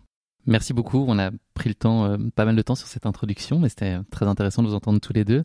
Johan, la rubrique suivante du podcast s'appelle la basket chinoise. C'est un format de portrait chinois, version sportive. donc c'est une question surprise. tu voulais découvrir toutes les questions. tu verras, c'est assez simple. si tu étais un personnage fictif, est-ce que tu pourrais me dire qui tu serais? Oula Ah oui Fictif Ouais. Ouh, c'est dur. Ah oui, pris de cours. Euh, effectivement, j'aime bien. Un personnage, un héros d'enfance. Un héros d'enfance, un héros d'enfance. Euh, je sais pas pourquoi ça me vient en tête. Ça, j'aimais bien Rahan quand j'étais petit. Ton côté sauvage, c'est ça Ouais, voilà. Un peu libre euh, et ouais, libre à soi-même. et tout dans le torse nu, c'est ça Ouais, dans, En peau de bête dans la maison. Au soleil, ouais, ça c'est bien. Ouais, je valide, je valide Rahan. Allez. Si tu étais un animal, lequel serait-il? J'aime bien le lion blanc. Je dis souvent à mes enfants le lion. J'aime bien. le lion blanc, on le trouve où? Bengale, si j'ai pas de bêtises. D'accord. J'espère. Non, j'ai pas la réponse. Ah, j'espère, je me trompe pas mal, c'est la colle. j'ai pas le brevet, hein, du coup, on m'en veut pas, moi. ça me semble crédible. Dernière question, est-ce qu'il y a un sportif ou une sportive, toute discipline, toute génération confondue, qui est une source d'inspiration, peut-être d'un niveau performance, mais aussi plus simplement dans sa façon d'être, dans ses valeurs? Est-ce qu'il y a un athlète? C'est mon témoin de mariage, c'est Johan Durand. Il a deux ans de plus que moi, il a fait quelques sélections en équipe de France avant moi. Et pour faire bref, il était en stage jeune avec nous, simplicité, humain, euh, humilité, joie de vivre, et euh, un exemple pour moi parce que voilà, il nous a éduqué cette, euh, enfin, il nous a éduqué, il nous a inspiré cette, euh, cette motivation et cette envie d'aller en équipe de France et de rester simple. Donc, euh, en quelques mots, j'ai tout dit. Il est voilà très simple, très humble et du coup, et beaucoup de sélections en équipe de France. Et là récemment 2h09 sur marathon. Donc encore un exemple que j'espère aller bientôt matcher. On vous espère au marathon olympique de Paris dans trois ans ensemble, dans deux ans maintenant même. C'est ça. Tous les deux. Merci beaucoup. On va maintenant parler euh, de cette course épique, donc le semi-marathon de Séville. Euh, avant cela, quelques mots introductifs pour planter le décor de cette course sur laquelle il m'a fallu un peu euh, faire preuve de roublardise pour trouver des informations parce que je suis pas hispanophone et il n'y a pas beaucoup de documentation. Donc voilà, c'est l'occasion de remercier mes parents de m'avoir fait faire allemand première langue puisque là j'ai trouvé un peu mes limites pour trouver des infos sur le semi-marathon de Séville. La 27e édition de ce semi-marathon, elle s'est donc tenue le dimanche 30 janvier dernier dans la capitale de la province de Séville et la communauté autonome d'Andalousie. La course comptait ce jour-là 10 500 coureurs, euh, qui était le, score, enfin le nombre de coureurs qui étaient inscrits avant Covid, donc c'était un retour euh, aussi à la normale. La start list de cette course de 21,1 km est extrêmement relevée avec son lot de coureurs élites venus se mettre à l'épreuve du semi-marathon le plus plat d'Europe. Euh, les records d'ailleurs sur le sol sévillan sont détenus par l'Italien Eyop Faniel en 1h44 secondes et la Kenyane russe Waltera avec 1h10 39 chez les féminines. Je vais vous parler maintenant plus en détail du parcours, donc ça va être un peu un moment de torture parce que là vous allez vraiment pouvoir voir que j'ai jamais appris euh, l'espagnol. Donc le parcours prend son départ et se conclut sur le rond-point de Buenos Aires, sur le Paseo de las Delicias. Il conduit les coureuses et coureurs à travers le centre-ville avec des passages notables par la Torre del Oro, la Plaza de Rose de la Maestranza, c'est bien très compliqué, je sens des choses, la Plaza Nova et l'hôtel de ville, la cathédrale, le parc de Maria Luisa et la Plaza de España parmi de nombreux lieux emblématiques de la ville. Bon, on imagine volontiers que tu n'étais pas vraiment venu là pour faire du tourisme à ce moment précis, donc je ne sais pas à quel point euh, tu as pu profiter du décor. Avant qu'on parle euh, plus particulièrement donc de ce semi-marathon euh, de Séville, le moment est venu pour toi Yann de te frotter à la question qui pique de course épique. C'est une question très gentiment piège que je pose à mes invités. Pas d'inquiétude. Ça va très bien se passer, c'est très bienveillant. Donc voilà ma question qui pique pour toi Johan. J'ai cru comprendre que la série Xena la guerrière avait bercé tes jeunes années oui. Ouais. Oui. Raison. Je, l'avais dit. Ah, je, l'ai lu. Effectivement. Ah, oui, oui, c'est vrai que j'ai regardé ça. Et là, ça va se retourner contre toi, cette petite info. Ma question qui pique va donc concerner cette série américaine aux 134 épisodes qui a été diffusée à partir de 1996 en France. Tu vas voir, c'est, ça, ça, ça, va bien se passer. Aucune inquiétude. Donc, dans l'épisode 3 de la série, donc tu te souviens pas du tout, Xena la guerrière évoque quatre grandes règles de survie je vais donc te donner le début de chacune de ces règles et à toi de compléter la oh, phrase. Ça va être impossible. Je pense qu'il y a des erreurs. Mais mon Moi, je suis sûr que tu vas très bien t'en sortir. Première règle de survie donc de Xena à compléter. Si tu peux courir. Cours. Bravo. C'est une bonne réponse. La deuxième règle de Xena, si tu ne peux pas courir, rends-toi puis. Rends-toi puis. Euh... Bats-toi. Euh, cours. Cours. Ah ouais. c'est bonne thématique. C'est véridique. Hein. Je ne l'invente pas. Troisième règle, s'il n'y a plus d'ennemis en face, laisse-les se battre les uns contre les autres pendant que tu t'enfuis en courant. Bravo. Ah, je crois que j'ai compris la thématique. Ok, mais c'est véridique. Hein. Et la quatrième est beaucoup plus difficile. Baratine tes ennemis pour qu'ils te laissent courir. Alors c'est parti. Il y avait un petit piège, tu vois, mais bravo. Quand même, tu t'es, tu avais deux sur quatre. Tu t'es pas laissé prendre de cours sur euh, sur cette Ah, euh, question typique. quand même, Ouais, assez- Franchement, c'était évolué. Mais je crois que c'était très second degré. J'ai pas trop suivi la série, mais je Ouais. pense qu'il y avait pas mal de références, notamment dans les génériques, euh, etc. Ça se voulait être assez assez drôle et assez déconnant. Ah, Je me rappelle d'une belle brune qui se battait bien euh, après Je- l'entraînement. J'imagine que c'était- plutôt ça qui Ouais, te plaisait probablement. euh, ouais. c'était, je me rappelle, je rentrais du footing et enfin de l'entraînement chez les jeunes et j'avais, j'avais cette émission. C'était le samedi après-midi. Donc ouais, j'ai, de bons souvenirs de, de 4 heures devant Xena la guerrière. Toi aussi, Anthony. Ouais, j'ose un pas le doux dire, mais souvenir. je me rappelle très bien de Xena la guerrière. Plus d'elle que de ses règles de survie, visiblement. on se concentre sur l'essentiel. Allez Yann, on va passer maintenant à ta course épique, donc le semi-marathon de Séville. Euh, pour commencer, est-ce que tu peux nous expliquer comment s'est présentée à toi l'opportunité de prendre part à ce semi-marathon, qui était donc une grande première euh, pour toi, on l'a compris. À quel moment euh, tu as décidé de l'intégrer dans ton calendrier de course et euh, est-ce que ça s'est décidé conjointement avec Kipron En gros, c'est, vous vous mettez d'accord à ce moment-là sur le, programme? J'ai pas eu de contraintes particulières, non, justement par rapport à ça ou d'obligation. Non, franchement, on me laisse libre choix de mon, calendrier. Même là, Lille, pour, euh, ce SMI, c'est moi qui ai décidé de venir ici. voilà, par pure envie. Et non, non, du coup, c'était pas prévu si tôt finalement. Normalement, c'était fin, février, début mars que je voulais faire mon premier marathon, et semi-marathon, pardon. Et en fait, j'ai trouvé euh, mon état de forme plutôt bien, vu qu'en fin d'année, je fais 28-39, je fais mon record sur 10 km, je me sens bien, je sens que la blessure est derrière moi, que j'arrive à monter la charge de travail, et du coup, j'aime bien m'entraîner, j'aime beaucoup m'entraîner, mais j'aime bien que ça se concrétise un petit peu. Donc pour avoir une ordre d'idée, je me dis je vais faire un semi plutôt que prévu, peut-être un peu moins vite que ce que j'ambitionne, mais au moins je vais, je vais me placer sur une ligne de départ, remettre un dossard parce que ça manque aussi. Et finalement, ben, ça, se, ça se goupille comme ça, tout simplement.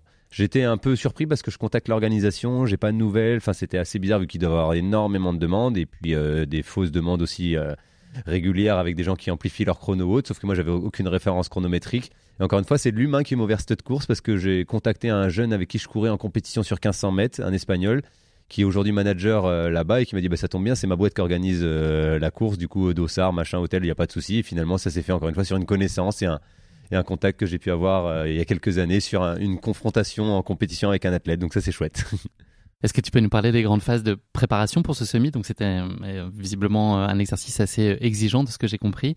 Qu'est-ce qui est très différent de ce que tu as pu faire euh, avant? Tout? Euh, la, la difficulté, ça a été de se, de se, se positionner sur un chrono. Même encore hier, hein, sur euh, le deuxième, c'est c'est difficile de se dire je fais ça à l'entraînement et je vais faire ça en compétition. Parce que quand tu fais du 1500, du 3000, voire du 5000, tu fais même jusqu'au 10 000, je dirais. Tu fais des séances plus longues que ton, que ton event. Euh, pour le 1500, je faisais des séances de 3-4 bornes, en allure un peu plus soutenue que, que mon chrono souhaitait. Pareil pour le 4 et pour le, le steeple, et, etc. Et, euh, et là, avant Séville, ma dernière séance et ma grosse séance, la plus grosse tout simplement, ça a été 5, euh, 3 fois 5 km. Donc au final, c'est 15 km. Je les ai courus à 2,58 de moyenne. Donc le chrono, hein, je, je voulais tourner en 3-0. Donc là, je suis un peu plus vite. Mais bon, j'ai que 15 bornes, il m'en manque 6. 6,95 pour être précis. Sauf que dans ces 15 bornes, j'ai souffert, euh, il faisait froid, euh, j'ai franchement eu mal euh, physiquement, ça m'a fait, ça m'a pas fait du bien. Et du coup, je me dis mince, dans, dans 10 jours, euh, je dois faire 6 bornes de plus, je souhaite aller aussi vite, sans coupure, sans repos. Euh, Qu'est-ce que ça va donner? Et du coup, j'ai vraiment eu peur du semi-marathon. hein. Franchement, je sais que le lundi avant le semi, j'étais ici avec l'équipe. On a fait un footing euh, tous ensemble. D'ailleurs, ça aussi, c'est chouette. Comme le disait Anthony tout à l'heure, il y a des runs collectifs, ça c'est super sympa. Et, c'est réel, hein, je dis pas ça pour euh, l'aspect médiatique, j'ai rien à gagner à dire ça. C'est, euh, j'étais apeuré de, de savoir euh, est-ce que je vais tenir, est-ce que je vais tenir. Et j'ai regardé mon chrono tous les 1000 mètres pour contrôler que j'étais bien dans le rythme, que je craquais pas, que j'étais régulier, que et, et ça me rassurait. Ça va? Non, non, La j'ai une petite Ah, crampe d'un aïe, coup aïe, sur la aïe. chaise. j'ai trop bougé. euh, je disais que j'encaissais mieux que le premier, mais finalement, je- non, non ça Le va. coup de la. Non, Tu c'est sais bon. que ça sera à la fin de l'épisode, ça, dans, dans le bêtisier. D'accord. Ah oui, bah, peut-être. Ce qui est intéressant peut-être pour ceux qui nous écoutent, c'est euh, Johan, il a fait un truc qui, a- bah, qui, qui peut paraître logique pour tous ceux qui ont l'habitude de s'entraîner, mais définition de mon niveau, c'est quoi mon niveau, qu'est-ce que je vaux, je fais, mes, je fais mon entraînement régul- enfin, mon entraînement correctement, pas basé sur ce niveau-là, et ensuite je vais le jour J et, et- et ça passe quoi. Donc c'est assez intéressant de, de voir derrière ça qu'il y a, euh, voilà, il y a une préparation et, et c'est accessible euh, à tout le monde de bien définir d'abord son niveau au départ avant de, avant de partir sur son entraînement. Et bien Après, c'est un sujet de discipline, beaucoup. Et Et, ouais. on sait que ça, tu Ouais, sais faire. c'est comme tout, il faut avoir des objectifs à court, à moyen et à long terme et se donner des étapes déjà pour garder une motivation et avoir une ambition et garder sa régularité parce qu'il y a des moments où c'est compliqué d'aller s'entraîner et que si tu as ta target en ligne de mire, bah, ça va te donner la motivation d'enfiler les baskets s'il fait un peu froid, qu'il pleut ou que tu pas que as passé une mauvaise journée. Et ça, c'est important aussi. Et, et, du coup, de savoir se gérer. J'ai toujours dit, parce que j'ai aussi travaillé sur un programme d'entraînement pendant le confinement pour un peu apporter la méthode de travail que j'effectue au, tout public et montrer comment je m'entraîne. En fait, j'ai jamais travaillé sur de la VMA, sur du pourcentage, sur de l'aérobie, des choses comme ça. Depuis toujours, je travaille aux sensations. Et je pense qu'on perd un petit peu cette notion-là. C'est bien d'avoir les GPS, d'avoir les cardio, d'avoir tout ça mais des fois le la meilleure façon de se connaître c'est aussi ah de ouais, et de faire des erreurs en séance pour les après essayer de mieux se gérer en compétition et je vais vous faire rigoler mais hier euh, hier quand je me retrouve tout seul à 7 km de la ligne je regarde juste mon, mon allure instantanée. Là je vois 2,53 donc j'étais plus vite que le tempo que je m'étais donné alors qu'il me restait 7 bornes. Après ça m'a explosé derrière mais je vois 2,53 et là je pense à Kipchoge qui est en course qui est hyper relâché de ça et je lâche un sourire et mon coach me dit sur le vélo mais pourquoi tu rigoles et tout alors qu'il me restait 7 kills? Et, euh, et, du coup, ça c'est ça c'est du plaisir, c'est énorme parce que tu vois ton allure, t'es plus vite que prévu, tu te sens bien, tu visualises un truc qui a rien à voir avec ton effort en direct. Je vois un autre athlète qui court et, euh, et voilà, finalement c'est ben, c'est ça l'entraînement en fait, c'est arriver à, se connaître, des fois faire des petites erreurs, aller un petit peu plus vite sur certains moments de séance parce que tu te sens bien, mais te réguler un peu derrière. Et ben c'est toute une préparation en fait. Tu fais des séances où tu vas te trouer, d'autres où tu vas réussir, d'autres où tu vas être en survitesse, mais savoir se connaître pour avoir sa juste, euh, allure, quel que soit son niveau, que tu cours à, à 6 au kilo ou à 3 au kilo. On a tous euh, voilà, des, objectifs et du coup s'y tenir euh, et, apprendre à mieux se connaître pour mieux gérer son effort. Ça, c'est une philosophie que j'ai, que j'ai toujours eu et que j'aurai encore jusqu'au long de ma carrière pour, pour me préparer. Là, ton objectif, c'est un objectif de chrono, il n'y a pas d'enjeu sur la position? Non, là du tout. Hier, j'ai vu le groupe partir parce que j'avais un lièvre initialement prévu, bon, qui a été malade par exemple. Mais du coup, je les ai vus partir. Je pense que j'étais capable de les suivre sur 5-10 kills. Mais euh, j'ai pas voulu me mettre dans le rouge parce que c'était pas ce qui était prévu initialement. Et euh, bon, bah, finalement, je me suis retrouvé seul. C'est un fait de course, c'est pas grave. Il y a le chrono à l'arrivée, on retiendra ça. Mais, euh, mais j'ai pas compté du tout une seule fois les positions. C'est mon coach qui me disait il y a un mort devant. J'en ai rattrapé deux ou trois qui ont commencé à, qui ont sauté. Et, euh, et, voilà, ça a été ça. Mais après, j'ai pas cherché une place particulière. Pas encore. Je suis pas encore en mode championnat. Je suis en mode, je me découvre, je teste le chrono, ça descend la marque petit à petit. Là, le prochain objectif, du coup, ça sera de descendre sous les 62 et, voilà, de faire petit à petit euh, mon apprentissage sur la route. Et pour le moment, ça se passe bien. Donc, euh, donc euh, on garde cette, cette dynamique-là. C'est ta famille de sang qui t'accompagne à Séville? C'est la famille qui prenne et, et, pas là, je crois? Oui, oui, oui. voilà, ils étaient venus sur le sur le parcours. Ils étaient là hier aussi aujourd'hui. Hein. C'est important. ils sont venus aussi quelques jours pendant mon stage au Kenya. C'est une vie, je dis souvent, c'est une vie compliquée. La, la vie de sportif de niveau, tu as des déplacements conséquents, des, des semaines et des mois entiers de, stages à l'étranger, des compétitions, des préparations en amont des compétitions, etc. Et du coup, euh, j'avais pas envie de me priver des premières années de vie des enfants, euh, voilà, pour euh, pour pas rater ça, quoi. Et du coup, on a, j'ai la chance d'avoir ma femme qui est passionnée aussi par mon sport et par ce que je fais et qui arrive à accepter cette vie-là et qui a pris du temps perso, en fait, qui s'est mis à disposition et qui travaille qu'à 40% pour pouvoir m'accompagner sur mes stages ou autres et amener les enfants avec moi. Comme là aujourd'hui, ben, ma fille rate un jour d'école, c'est pas très bien, mais bon, on essaye de faire ce qu'il faut à distance. Mais c'est un vrai plus. C'est on n'a qu'une vie, comme je dis souvent, et euh, on est, j'essaye de la vivre correctement cette vie, de rien regretter. Et, moi, pour moi, c'est cette vie avec ma famille, elle est, elle est importante, elle est conséquente. Et, euh, et c'est un vrai plus quand tu vois ton fils, ta fille sur le bord du parcours avec ta femme, quand tout sourire, qui t'encourage et qui te voit aussi souffrir à l'entraînement euh, pendant un stage ou autre bah voilà, si tu te rappelles pourquoi tu le fais aussi, quand tu as un petit moment difficile et que tu les vois sur le bord du parcours, ça aide. Et euh, pour la petite anecdote, quand je rentre dans le stade olympique à Rio en 2016, ils étaient juste au-dessus de la chambre d'appel et genre à 20 minutes d'entrée sur la piste, je les vois et euh, ça te donne une force. Euh, voilà, c'est, je pense qu'on a, a, des ressources qui ne sont pas exploitées et qu'on peut aller chercher avec, avec des sensations, avec des émotions. On peut développer, comme on dit souvent, en état de stress et de grande panique, le corps développe une force surhumaine ben, je pense qu'on peut l'avoir pas qu'en état de stress, mais en état de bien-être aussi. On peut avoir un petit plus. Et du coup, euh, ben, j'essaie de l'associer. Ça, ça fait partie de la performance aussi. Donc, euh, gagnant-gagnant. Cette course, c'est l'occasion de tester donc un prototype Kipron, la KD900X, euh, le premier modèle Kipron équipé d'une plaque carbone qui sera donc commercialisé cet été, autour de cet été, si tout, si tout se passe bien. Et tout se passera bien.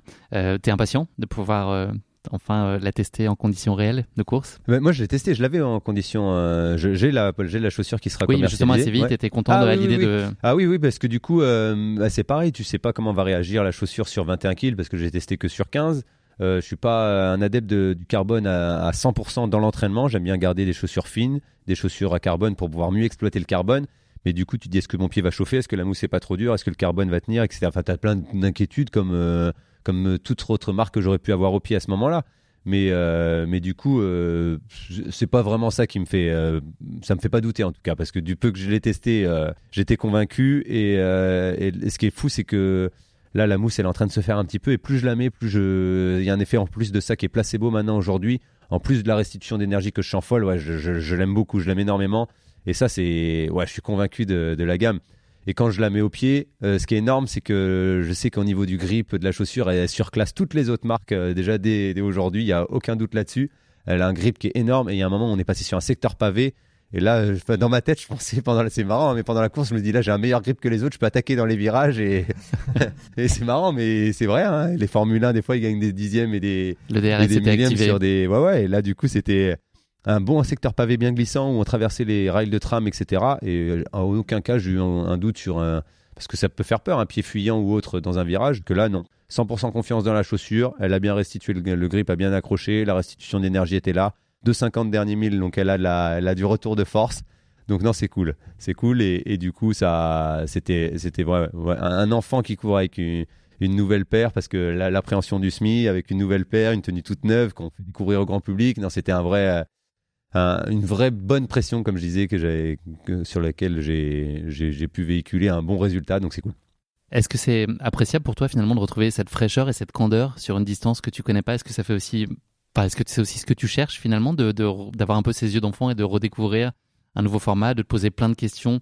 Euh, Tu l'évoquais tout à l'heure, Anthony, d'être finalement comme un coureur euh, très ordinaire qui sait pas forcément comment euh, fonctionne l'hydratation, la nutrition sur ce genre de course. Est-ce que c'est un plaisir finalement. Ah oui, bah c'est sûr, tu es, dans le nouveau. Le nouveau attire euh, euh, du, questionnement, du doute, mais attire euh, de l'envie et, et, beaucoup de ouais, beaucoup d'ambition. Et du coup, avant Séville, du coup, je demande aux copains est-ce que vous ravitaillez? Est-ce que vous prenez des boissons d'effort, des gels énergétiques? Comment ça se passe? Je demande aussi à l'équipe ici comment ça se passe, comment vous faites? Est-ce que vous venez voilà, le matin de la course Est-ce qu'il faut mettre des, straps sur les tétons? Est-ce que des choses comme des petits trucs tout euh, enfin en fait quand, tu es coureur habitué du, du longue distance euh, tu fais euh, normalement mais quand c'est ton premier ben tu sais pas. Et du coup j'étais euh, voilà plein de questionnements. Et du coup euh, pareil combien de temps vous déjeunez avant alors que j'ai fait toute ma carrière mais combien de temps vous déjeunez avant l'effort euh, parce que là tu fais 21 bornes et qu'il faut que tu assimiles peut-être un petit peu plus que ce soit peut-être un peu plus dans le corps que que quand tu fais un 1500 donc euh, non non plein plein de questionnements plein de doutes. Mais du coup j'ai de la chance d'avoir un entourage encore une fois qui est on est des, comp- des, des copains, on est des compétiteurs quand on est ensemble sur la ligne de départ, c'est la, bonne guerre, hein, de, la, de la guerre joviale, mais c'est pas pour autant qu'ils me donnent des faux conseils, au contraire, on essaye de s'automotiver les uns les autres. Et voilà, encore, encore hier, là, euh, je vous dis, j'étais euh, avec Florent Carvalho à Séville, euh, à Lille à, à Lille, et du coup, euh, il me donnait encore, enfin, j'échangeais encore avec lui sur plein de paramètres que je, voilà, je, je- j'écoute. Je suis quelqu'un qui a toujours été dans l'apprentissage, dans l'écoute, et en fait, on a toujours fait à notre sauce avec mon coach, mais en prenant en compte ce qui se faisait dans le monde entier, ce qu'on avait pu voir. En fait, on prend, on regarde ce qui se fait et on essaye d'adapter à ce qui me correspond. Et ça, pour moi, c'est important d'être ouvert comme ça sur l'entraînement, sur l'alimentation, sur l'hygiène de vie, surtout.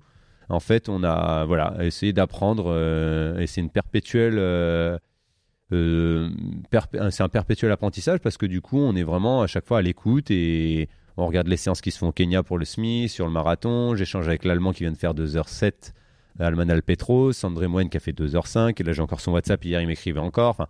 Je, je, je, suis pas dans ma science infuse avec Patrick, on n'est pas là euh, à dire euh, il faut faire ça, c'est ça qui marche. Non, en plus on est encore, plus dans cette discipline-là on est nouveau. On écoute ce que, ce que font les autres, on regarde ce que font les autres et on adapte par rapport à ce qui me correspond, mais on a des grandes lignes qui sont vraiment similaires à tout coureur. Comment se passe euh, la journée et la nuit qui précèdent la course? Est-ce que, comme le veut les, bonnes vieilles habitudes, est-ce que tu es nerveux et sous pression et tu as un sommeil agité? Euh, Je suis quelqu'un qui regarde beaucoup de, séries, de films pour m'endormir. Enfin, je regarde tout le temps le, soir des, choses. Et là, j'avais envie de me coucher un peu plus tôt. Du coup, j'ai acheté un livre et j'ai quasiment lu un livre en deux jours. C'est rare. Mais du coup, je me suis forcé à lire pour pas me coucher tard. Je sais que j'ai fait une avant-veille de 10 heures de nuit. Et du coup, euh, je me suis dit, même si je dors 2 heures, 3 heures, c'est pas grave. Tu seras sur l'énergie et c'est pas grave. J'ai dû faire, euh, je me suis levé à 6 heures, moins le quart, je crois, pour euh, Séville. Et du coup, j'ai dû m'endormir à 11 heures. Ouais, de- j'ai dû avoir 6-7 heures de sommeil. Donc c'est énorme. C'est, enfin, c'est énorme. c'est largement suffisant. Je pense qu'à partir de 4-5 heures euh, avant, avant une course, si tu as fait une très bonne avant-veille, c'est pas, c'est pas gênant. Le bouquin, c'était comment faire moins de 63-18 heures en sans leçon, c'est ça? Non, pas, c'était un roman, je sais même plus euh, lequel c'était, mais non, c'était. Voilà, se changer un peu les idées et se reconcentrer encore une fois sur autre chose que sur un écran ou autre, parce qu'on a déjà trop la tête, enfin, j'ai déjà trop la tête dans les écrans en tout cas. Ça y est, nous sommes le dimanche 30 janvier 2022, c'est le grand jour. Comment est-ce que tu te sens sur la ligne de départ? Est-ce que tu es impatient, nerveux, confiant, un petit mélange de tout ça? Mmh, J'ai la veille de course euh, un, un Français, Djilali Bedrani, qui fait du steeple aussi, qui, qui rentrait du Kenya et qui me dit euh, Moi, je pars à fond, tente, viens avec moi, pars à fond devant, on fait un truc tous les deux euh, euh, et on voit ce que ça donne et tout. Et là, je lui dis Non, non, moi, c'est mon premier. Si je me crame et que je pars et que je le fais en résistance, je vais pas, ça va pas me plaire. J'ai euh, pas envie de, subir ce semi-marathon et d'avoir du doute sur le prochain, comme j'en ai sur celui-là, parce que j'avais beaucoup de doutes, comme je le disais tout à l'heure. Et du coup, je l'aborde avec un peu de, ouais, de stress, mais du bon stress, du stress positif. Donc, je lui dis non, non, je fais mon truc, je vais voir, et puis c'est pas grave, je même si je suis tout seul, je vais, je vais gérer mon effort. Et puis, euh, du coup, donc, euh, on fait quand même le footing tous ensemble avec les Français qui étaient présents sur place. Euh, je, je- j'ai, bien aimé parce que j'aime pas être longtemps présent avant sur une ligne de départ, une chambre d'appel, etc. Et là, l'organisation nous laisse faire des lignes droites juste devant la ligne et on, on est appelé trois minutes avant. Et encore, le temps que tu traînes un peu, tu arrives à gratter 30 secondes, donc tu arrives en gros 2 minutes 30 sur la ligne de départ, et ça c'est cool, parce que je suis quelqu'un qui est une fois statique derrière la ligne, là comme hier où on est resté un petit peu longtemps, je stresse un petit peu quand même, on va dire, on va pas se mentir, enfin, ça monte un peu plus que, que, que, que, que- que traditionnellement. C'est quoi la chose que tu appréhendes le plus? Euh, je sais pas ce que j'appréhende le plus, c'est compliqué à dire, mais en fait j'ai eu, euh, j'ai eu la, la maladie, je sais pas si c'est une maladie, maladie de Bouvray, je faisais des tachycardies à l'effort, et des fois j'avais le, le cœur qui s'emballait, et ça m'est déjà arrivé sur une ligne de départ, de, sur une inspiration, d'avoir l'impression d'avaler une boule d'air, et boum, le cœur qui s'emballe à 200 avant de partir. C'est un truc de fou. Hein. Et, euh, Donc c'est pas fait une- forcément lié à l'effort non, non, non, non. Et du coup, j'ai fait une intervention et en 2012 et depuis, j'ai plus jamais rien eu, mais c'était assez surprenant. Des fois, en pleine séance ou en footing où j'étais cool, ça m'est déjà arrivé et mon coach était surpris et du coup, euh, on a fait les tests. Enfin bref, on a réussi à résoudre ce problème. Mais euh, quand ça t'arrive sur une ligne de départ alors que t'as pas encore fait un mètre, T'as pas besoin de ça. c'est un peu frustrant. Donc, euh, donc j'ai des petits moments de stress, mais après, j'ai réussi à résoudre ce problème. Et en plus de ça, bah, le petit, euh, le petit point fort perso, c'est que j'ai travaillé de la, sur de la sophrologie. Et j'arrive l'espace de quelques instants à fermer les yeux. On me voit de temps en temps, je ferme un point, je ferme les yeux. Et là, je me visualise dans un endroit, un lieu ressource, ce qu'on appelle avec ma sophrologue. Bah, pour vous donner, là, j'ai changé mon lieu ressource récemment parce que ma famille, je vous ai dit, est venue au Kenya. Et j'ai fait une séance de côte et ils me suivent à côté. Ils sont sur la moto. Ils sont ma femme, mes deux enfants sur la moto. Ils me suivent sur le footing d'échauffement. Et là, on discute. Et c'est un moment, il fait un lever de soleil magnifique, la terre rouge. Enfin, j'ai un souvenir. Donc tu te forges une image d'un moment J'ai parfait, c'est ça voilà, j'ai engrammé ce moment-là. Et là, sur la ligne de départ hier encore à Séville, boum, je me positionne. Et là, je me visualise à des milliers de kilomètres dans un cadre euh, idyllique, un moment où je me sens bien. Et là, tu arrives à te, à te recentrer.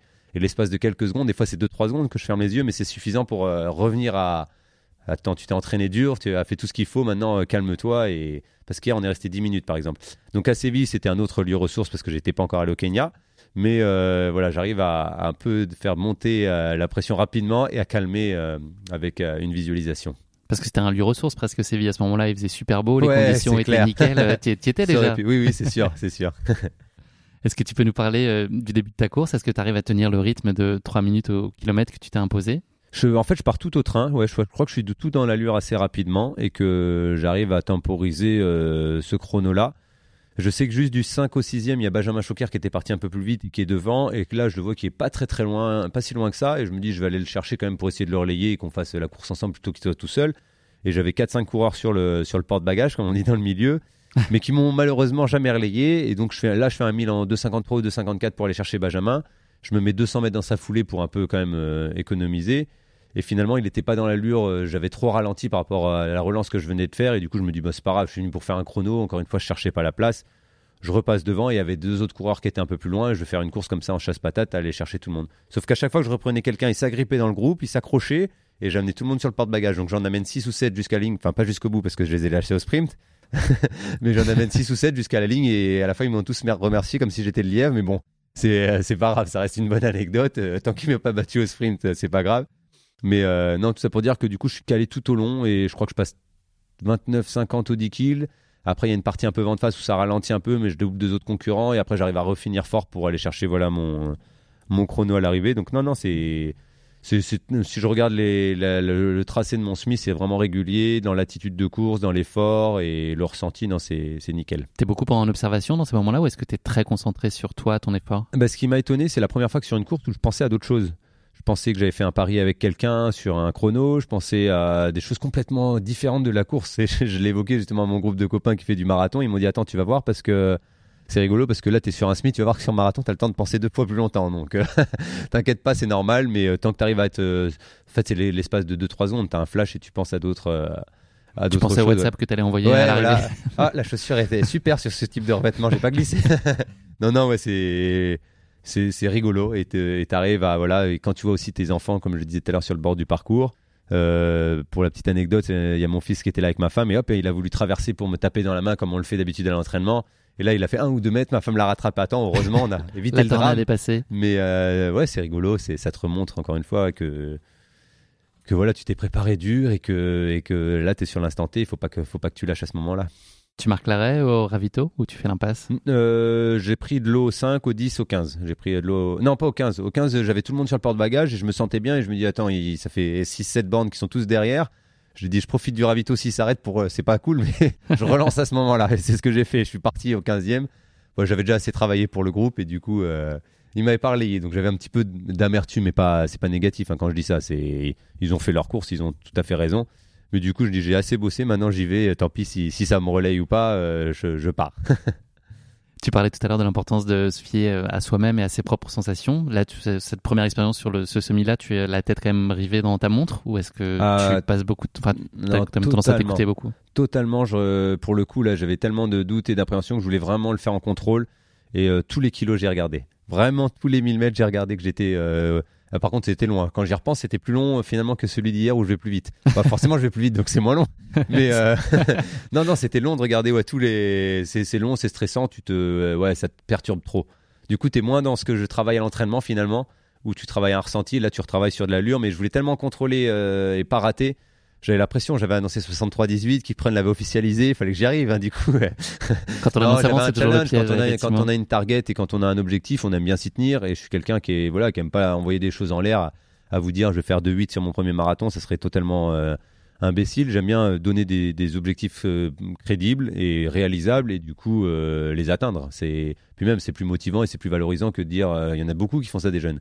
Je vais faire 3-30 au 1000, des choses comme ça, où ou 3,35 au 1500 alors qu'ils n'ont jamais fait moins de 3,40. Mais faut savoir rester euh, droit dans ses baskets. Il y a deux mondes entre valoir et faire, et ça, ça reste. Euh, voilà, faut vraiment avoir cette notion-là. Sur les distances un peu plus longues, euh, tu arrives de connaître habituellement des points de côté à 2-3 km de la fin. Est-ce que tu appréhendes que ce moment-là se produise sur ce, semi? Je crois qu'il faut que je travaille un petit peu ça parce que à Séville, il commence à arriver à 3 km de la ligne.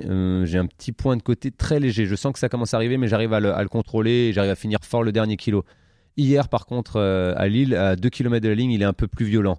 Et le dernier mille, euh, il commence. Alors, est-ce que c'est un peu le froid aussi? Je, pense que le froid joue un, peu plus dans cette. Euh, mais là, il faut que vraiment je vois parce que j'ai déjà eu, lu pas mal d'études ou autres. Il n'y a rien qui montre que ça peut venir de l'alimentation ou du froid ou on ne sait pas trop vraiment d'où ça peut venir. Et je sais qu'hier, ben, ben, à 2 kills, ça vient quand même assez violemment, alors que je pensais faire un kill en 2,50, voire moins le dernier. Bon, je fais 2,53, on va pas se plaindre. c'est quand même plus vite que mon allure de tout le semi. Mais euh, du coup, je, l'ai appréhendé un peu pendant le début de la course à Séville. C'est venu légèrement sur les trois derniers kills, mais j'ai réussi à le contrôler. J'arrive à me concentrer sur ma respiration, à essayer d'évacuer un peu d'air euh, un peu plus longtemps sur une, une, expiration. Voilà, vraiment se concentrer, serrer la main. On dit souvent d'essayer de faire des choses comme ça. Je sais pas si ça marche ou pas, mais en tout cas de voilà, d'essayer de se détendre parce que c'est souvent en plus qu'on va chercher de la crispation ou autre. Et, euh, et ouais, je, il a commencé à arriver à 3 kills, mais j'ai tenu sans, sans, problème. Hier à 2 kills, donc c'est mieux. Le prochain, ça sera peut-être 1 et après plus. Non, il faut travailler. Hein. C'est bien ce qui monte, c'est encore une fois, c'est que ok, je peux être professionnel et tout, mais je suis humain et il y a des défaillances qui arrivent. J'arrive à les, à, les, à les pallier, mais sauf que si ça m'arrive sur un marathon euh, au 30e et qu'il en reste 12 euh, derrière, ça va pas être la même. Donc non, non, ça. Faut que je travaille. Là, j'ai encore une fois, j'ai optimisé ma préparation avec euh, avec les tests de glycémie. Je vais faire euh, les 7 mois de, de, préparation pour mon marathon. Là, je vais commencer le mois prochain. Tous les, tous les indices de glycémie pour voir ma perte énergétique sur un, un marathon, sur les longs efforts et pour pouvoir m'hydrater et m'alimenter au mieux pendant l'effort.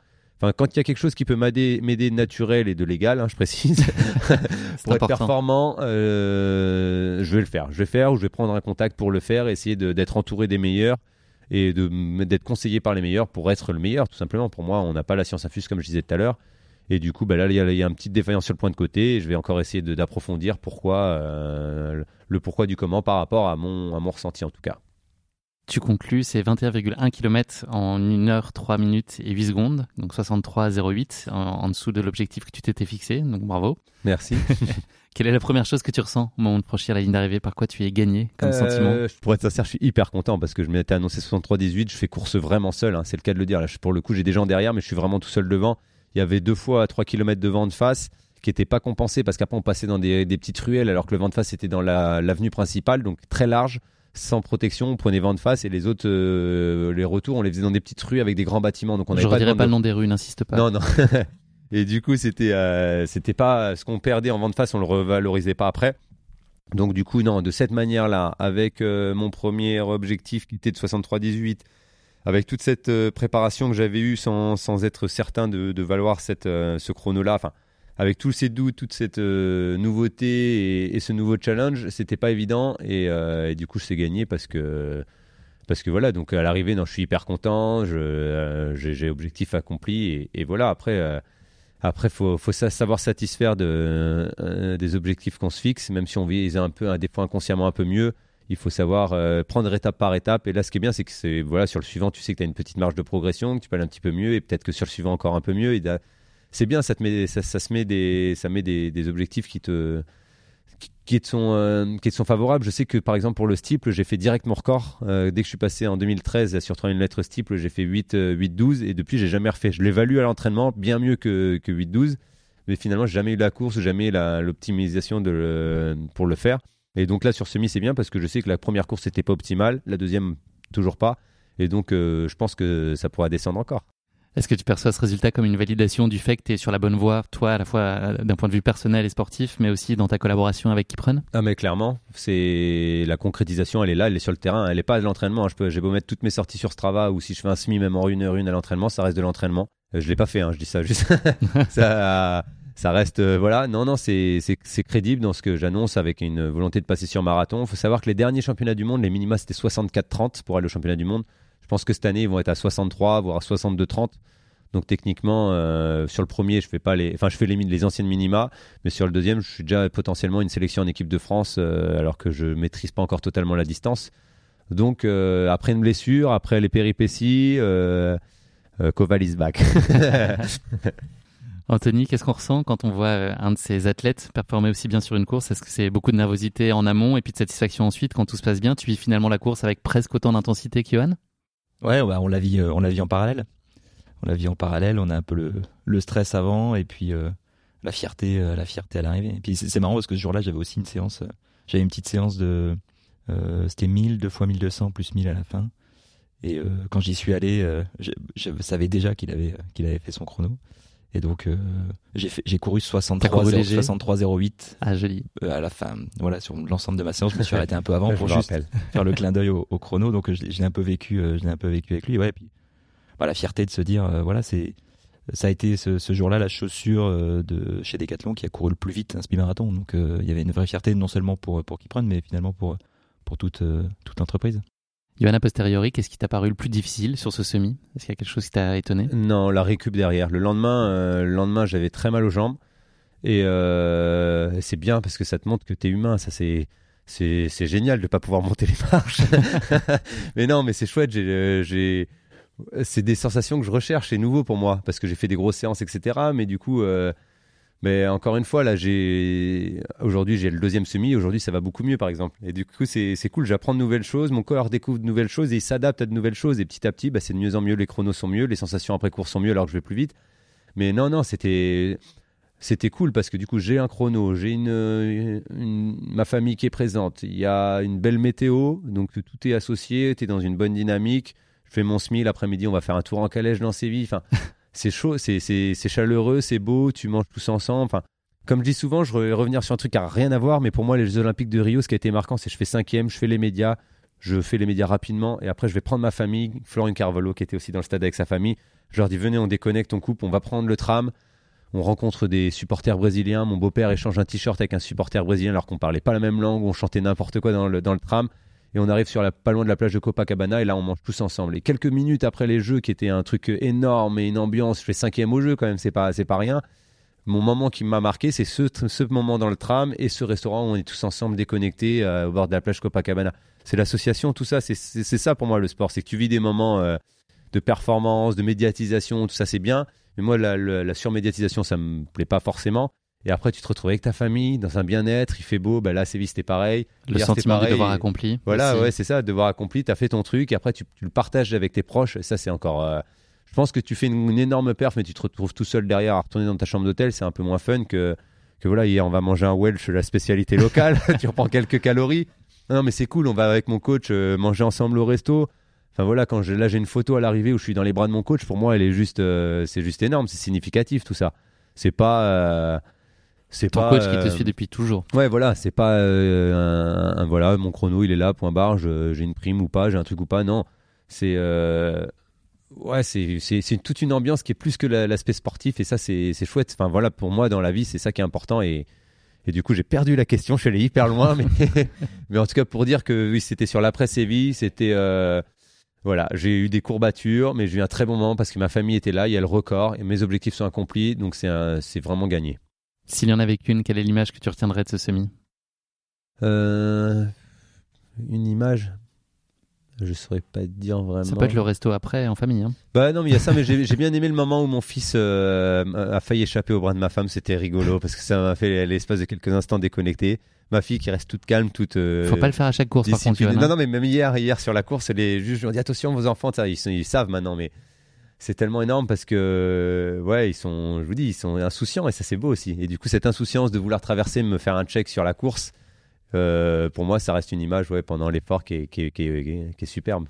Merci beaucoup, Johan et Anthony. On va parler un peu d'avenir désormais. Euh, c'est quoi les prochaines étapes sur la route des JO de Paris 2024 Comment est-ce qu'on construit le plan? Est-ce qu'il y a déjà toutes les échéances, ou en tout cas dans les grandes lignes, est-ce qu'elles sont déjà connues? Ou est-ce que c'est encore un peu exploratoire et il y a une vue à, court terme pour l'instant? Du coup, c'est moi j'aime bien être, euh, comme je dis, discipliné dans mon entraînement, dans ma programmation, ma préparation. Et euh, j'ai échangé avec beaucoup de monde. Et du coup, j'ai déjà, euh, depuis fin d'année dernière, envoyé à Anthony un peu mon programme avec les grandes lignes. Après, c'est bien sûr évolutif. Là, faut savoir que du coup, j'ai fait mon semi hier avec mon record, 62-17. Et que maintenant, j'ai une préparation en plus accès 10 kills, 5 kills pendant deux mois. Je vais peut-être même tenter un 10 000 sur piste.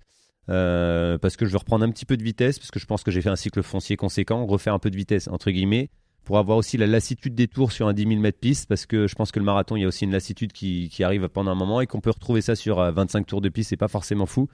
Donc j'ai envie d'aller chercher cette lassitude. Ça passe peut-être en, sélection équipe de France ou pas. C'est là n'est pas l'objectif parce que c'est pas pas ce que j'optimise cette année. Mais si ça passe pour euh, la Coupe d'Europe à passer, c'est fin mai euh, en France sur 10 000 mètres, peut-être faire cette Coupe d'Europe. Après, je coupe une semaine et quatre mois de préparation marathon qui entre qui vont arriver rapidement finalement où là, il va falloir monter la charge kilométrique. Je suis en train de voir aussi, euh, humainement parlant, pour faire venir un, athlète kényan qui était venu en 2012 pour m'aider pour les Jeux euh, de les Jeux de Londres. Et donc, ça serait euh, une aventure, une histoire humaine juste magnifique. C'est Meshak. Il était là en 2012. Et, à chaque séjour au Kenya, il s'entraîne avec moi.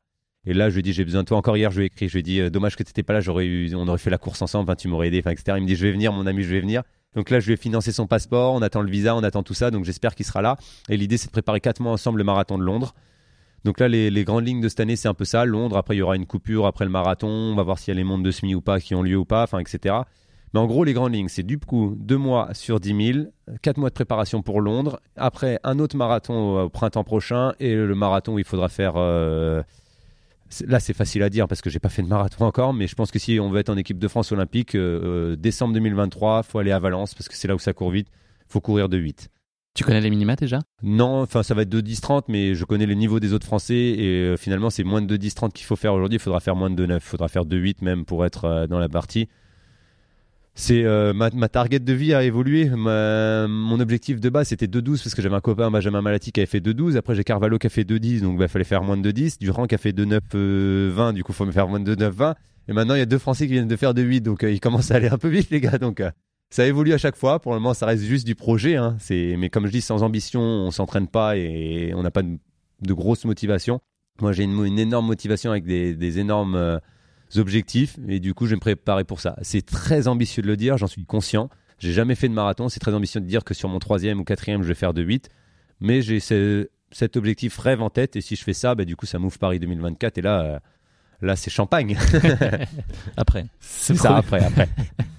Ce premier marathon, c'est euh, une étape de ton plan de route que tu appréhendes ou que tu attends déjà impatiemment? Vu comment j'ai stressé pour le SMI, je pense que le marathon, je vais Chaque pas chose faire le temps. malin. Ouais, ouais, je vais pas faire le malin.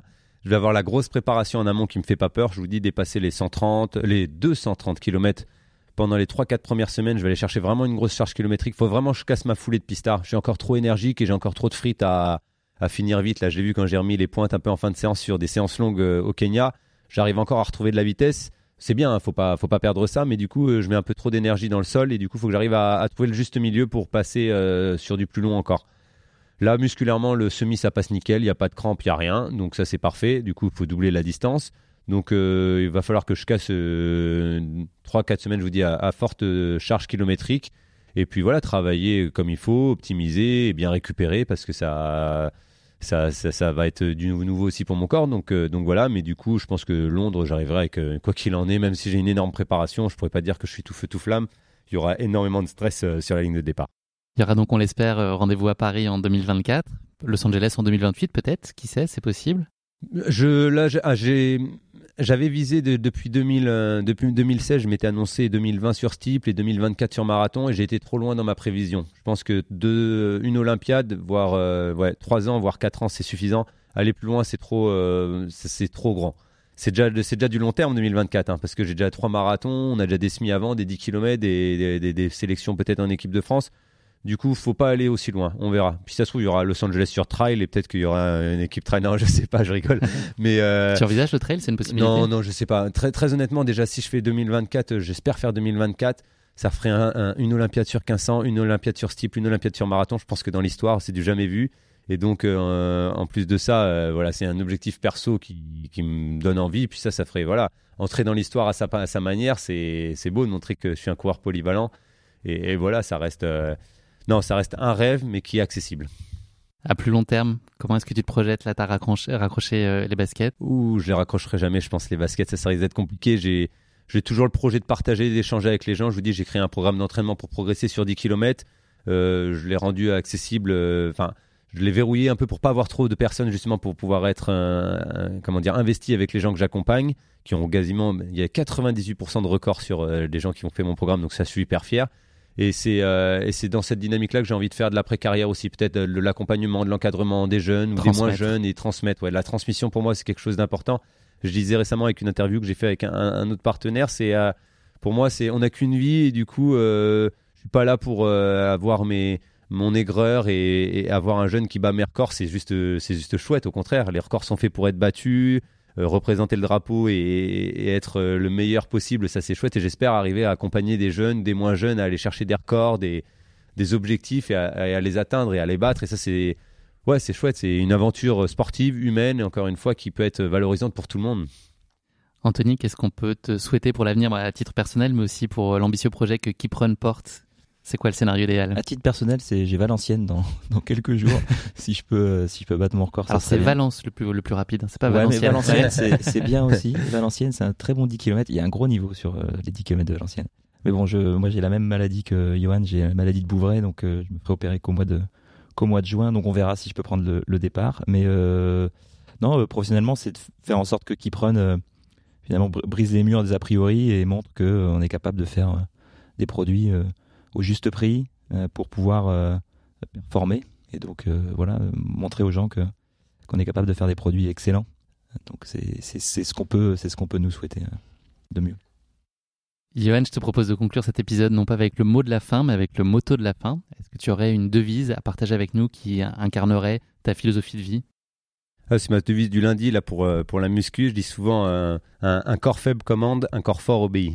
Ça, c'est une devise que j'aime bien et qui. Ça marche aussi avec l'esprit. Un esprit faible commande, un esprit fort obéit. Mais ça marche mieux avec le corps parce que je renforcement musculaire est important et euh, on le néglige trop en course à pied.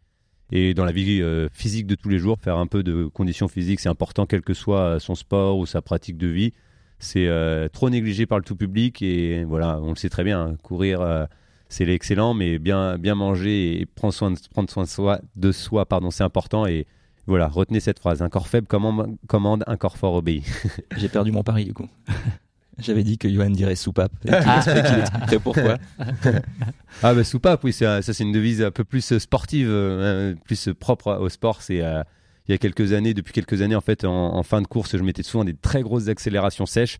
Mais le coach national qui était Philippe Dupont, il me dit arrête de mettre des soupapes comme ça. C'est pas, il faut pas faire ça. Il faut, faut que ce soit soupape, soit progressif jusqu'à la ligne d'arrivée parce que là t'es trop sec et ça et ça tient pas jusqu'au bout. Et du coup c'est resté, euh, c'est resté dans les voilà, dans les lignes de la communication personnelle. Et, aujourd'hui, je le dis souvent, j'en ai fait un petit logo, j'en ai fait un délire. Et du coup, c'est il y a plusieurs de gens. Hier, hier sur le bord du parcours, allez Yoko, allez soupape. C'est c'est énorme. C'est ouais, c'est chouette. C'est pareil, philosophie de vie.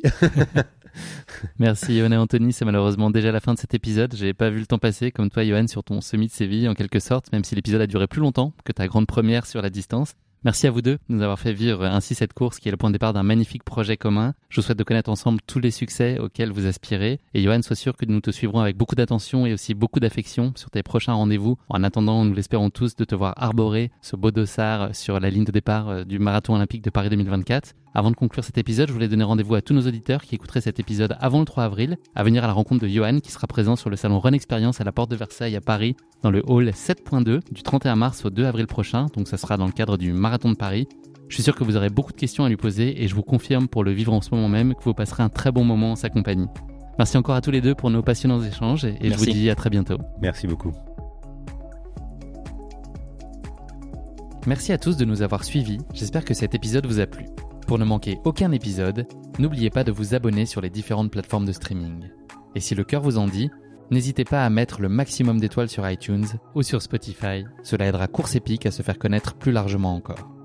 Merci et à très bientôt pour notre prochain épisode de Course Épique.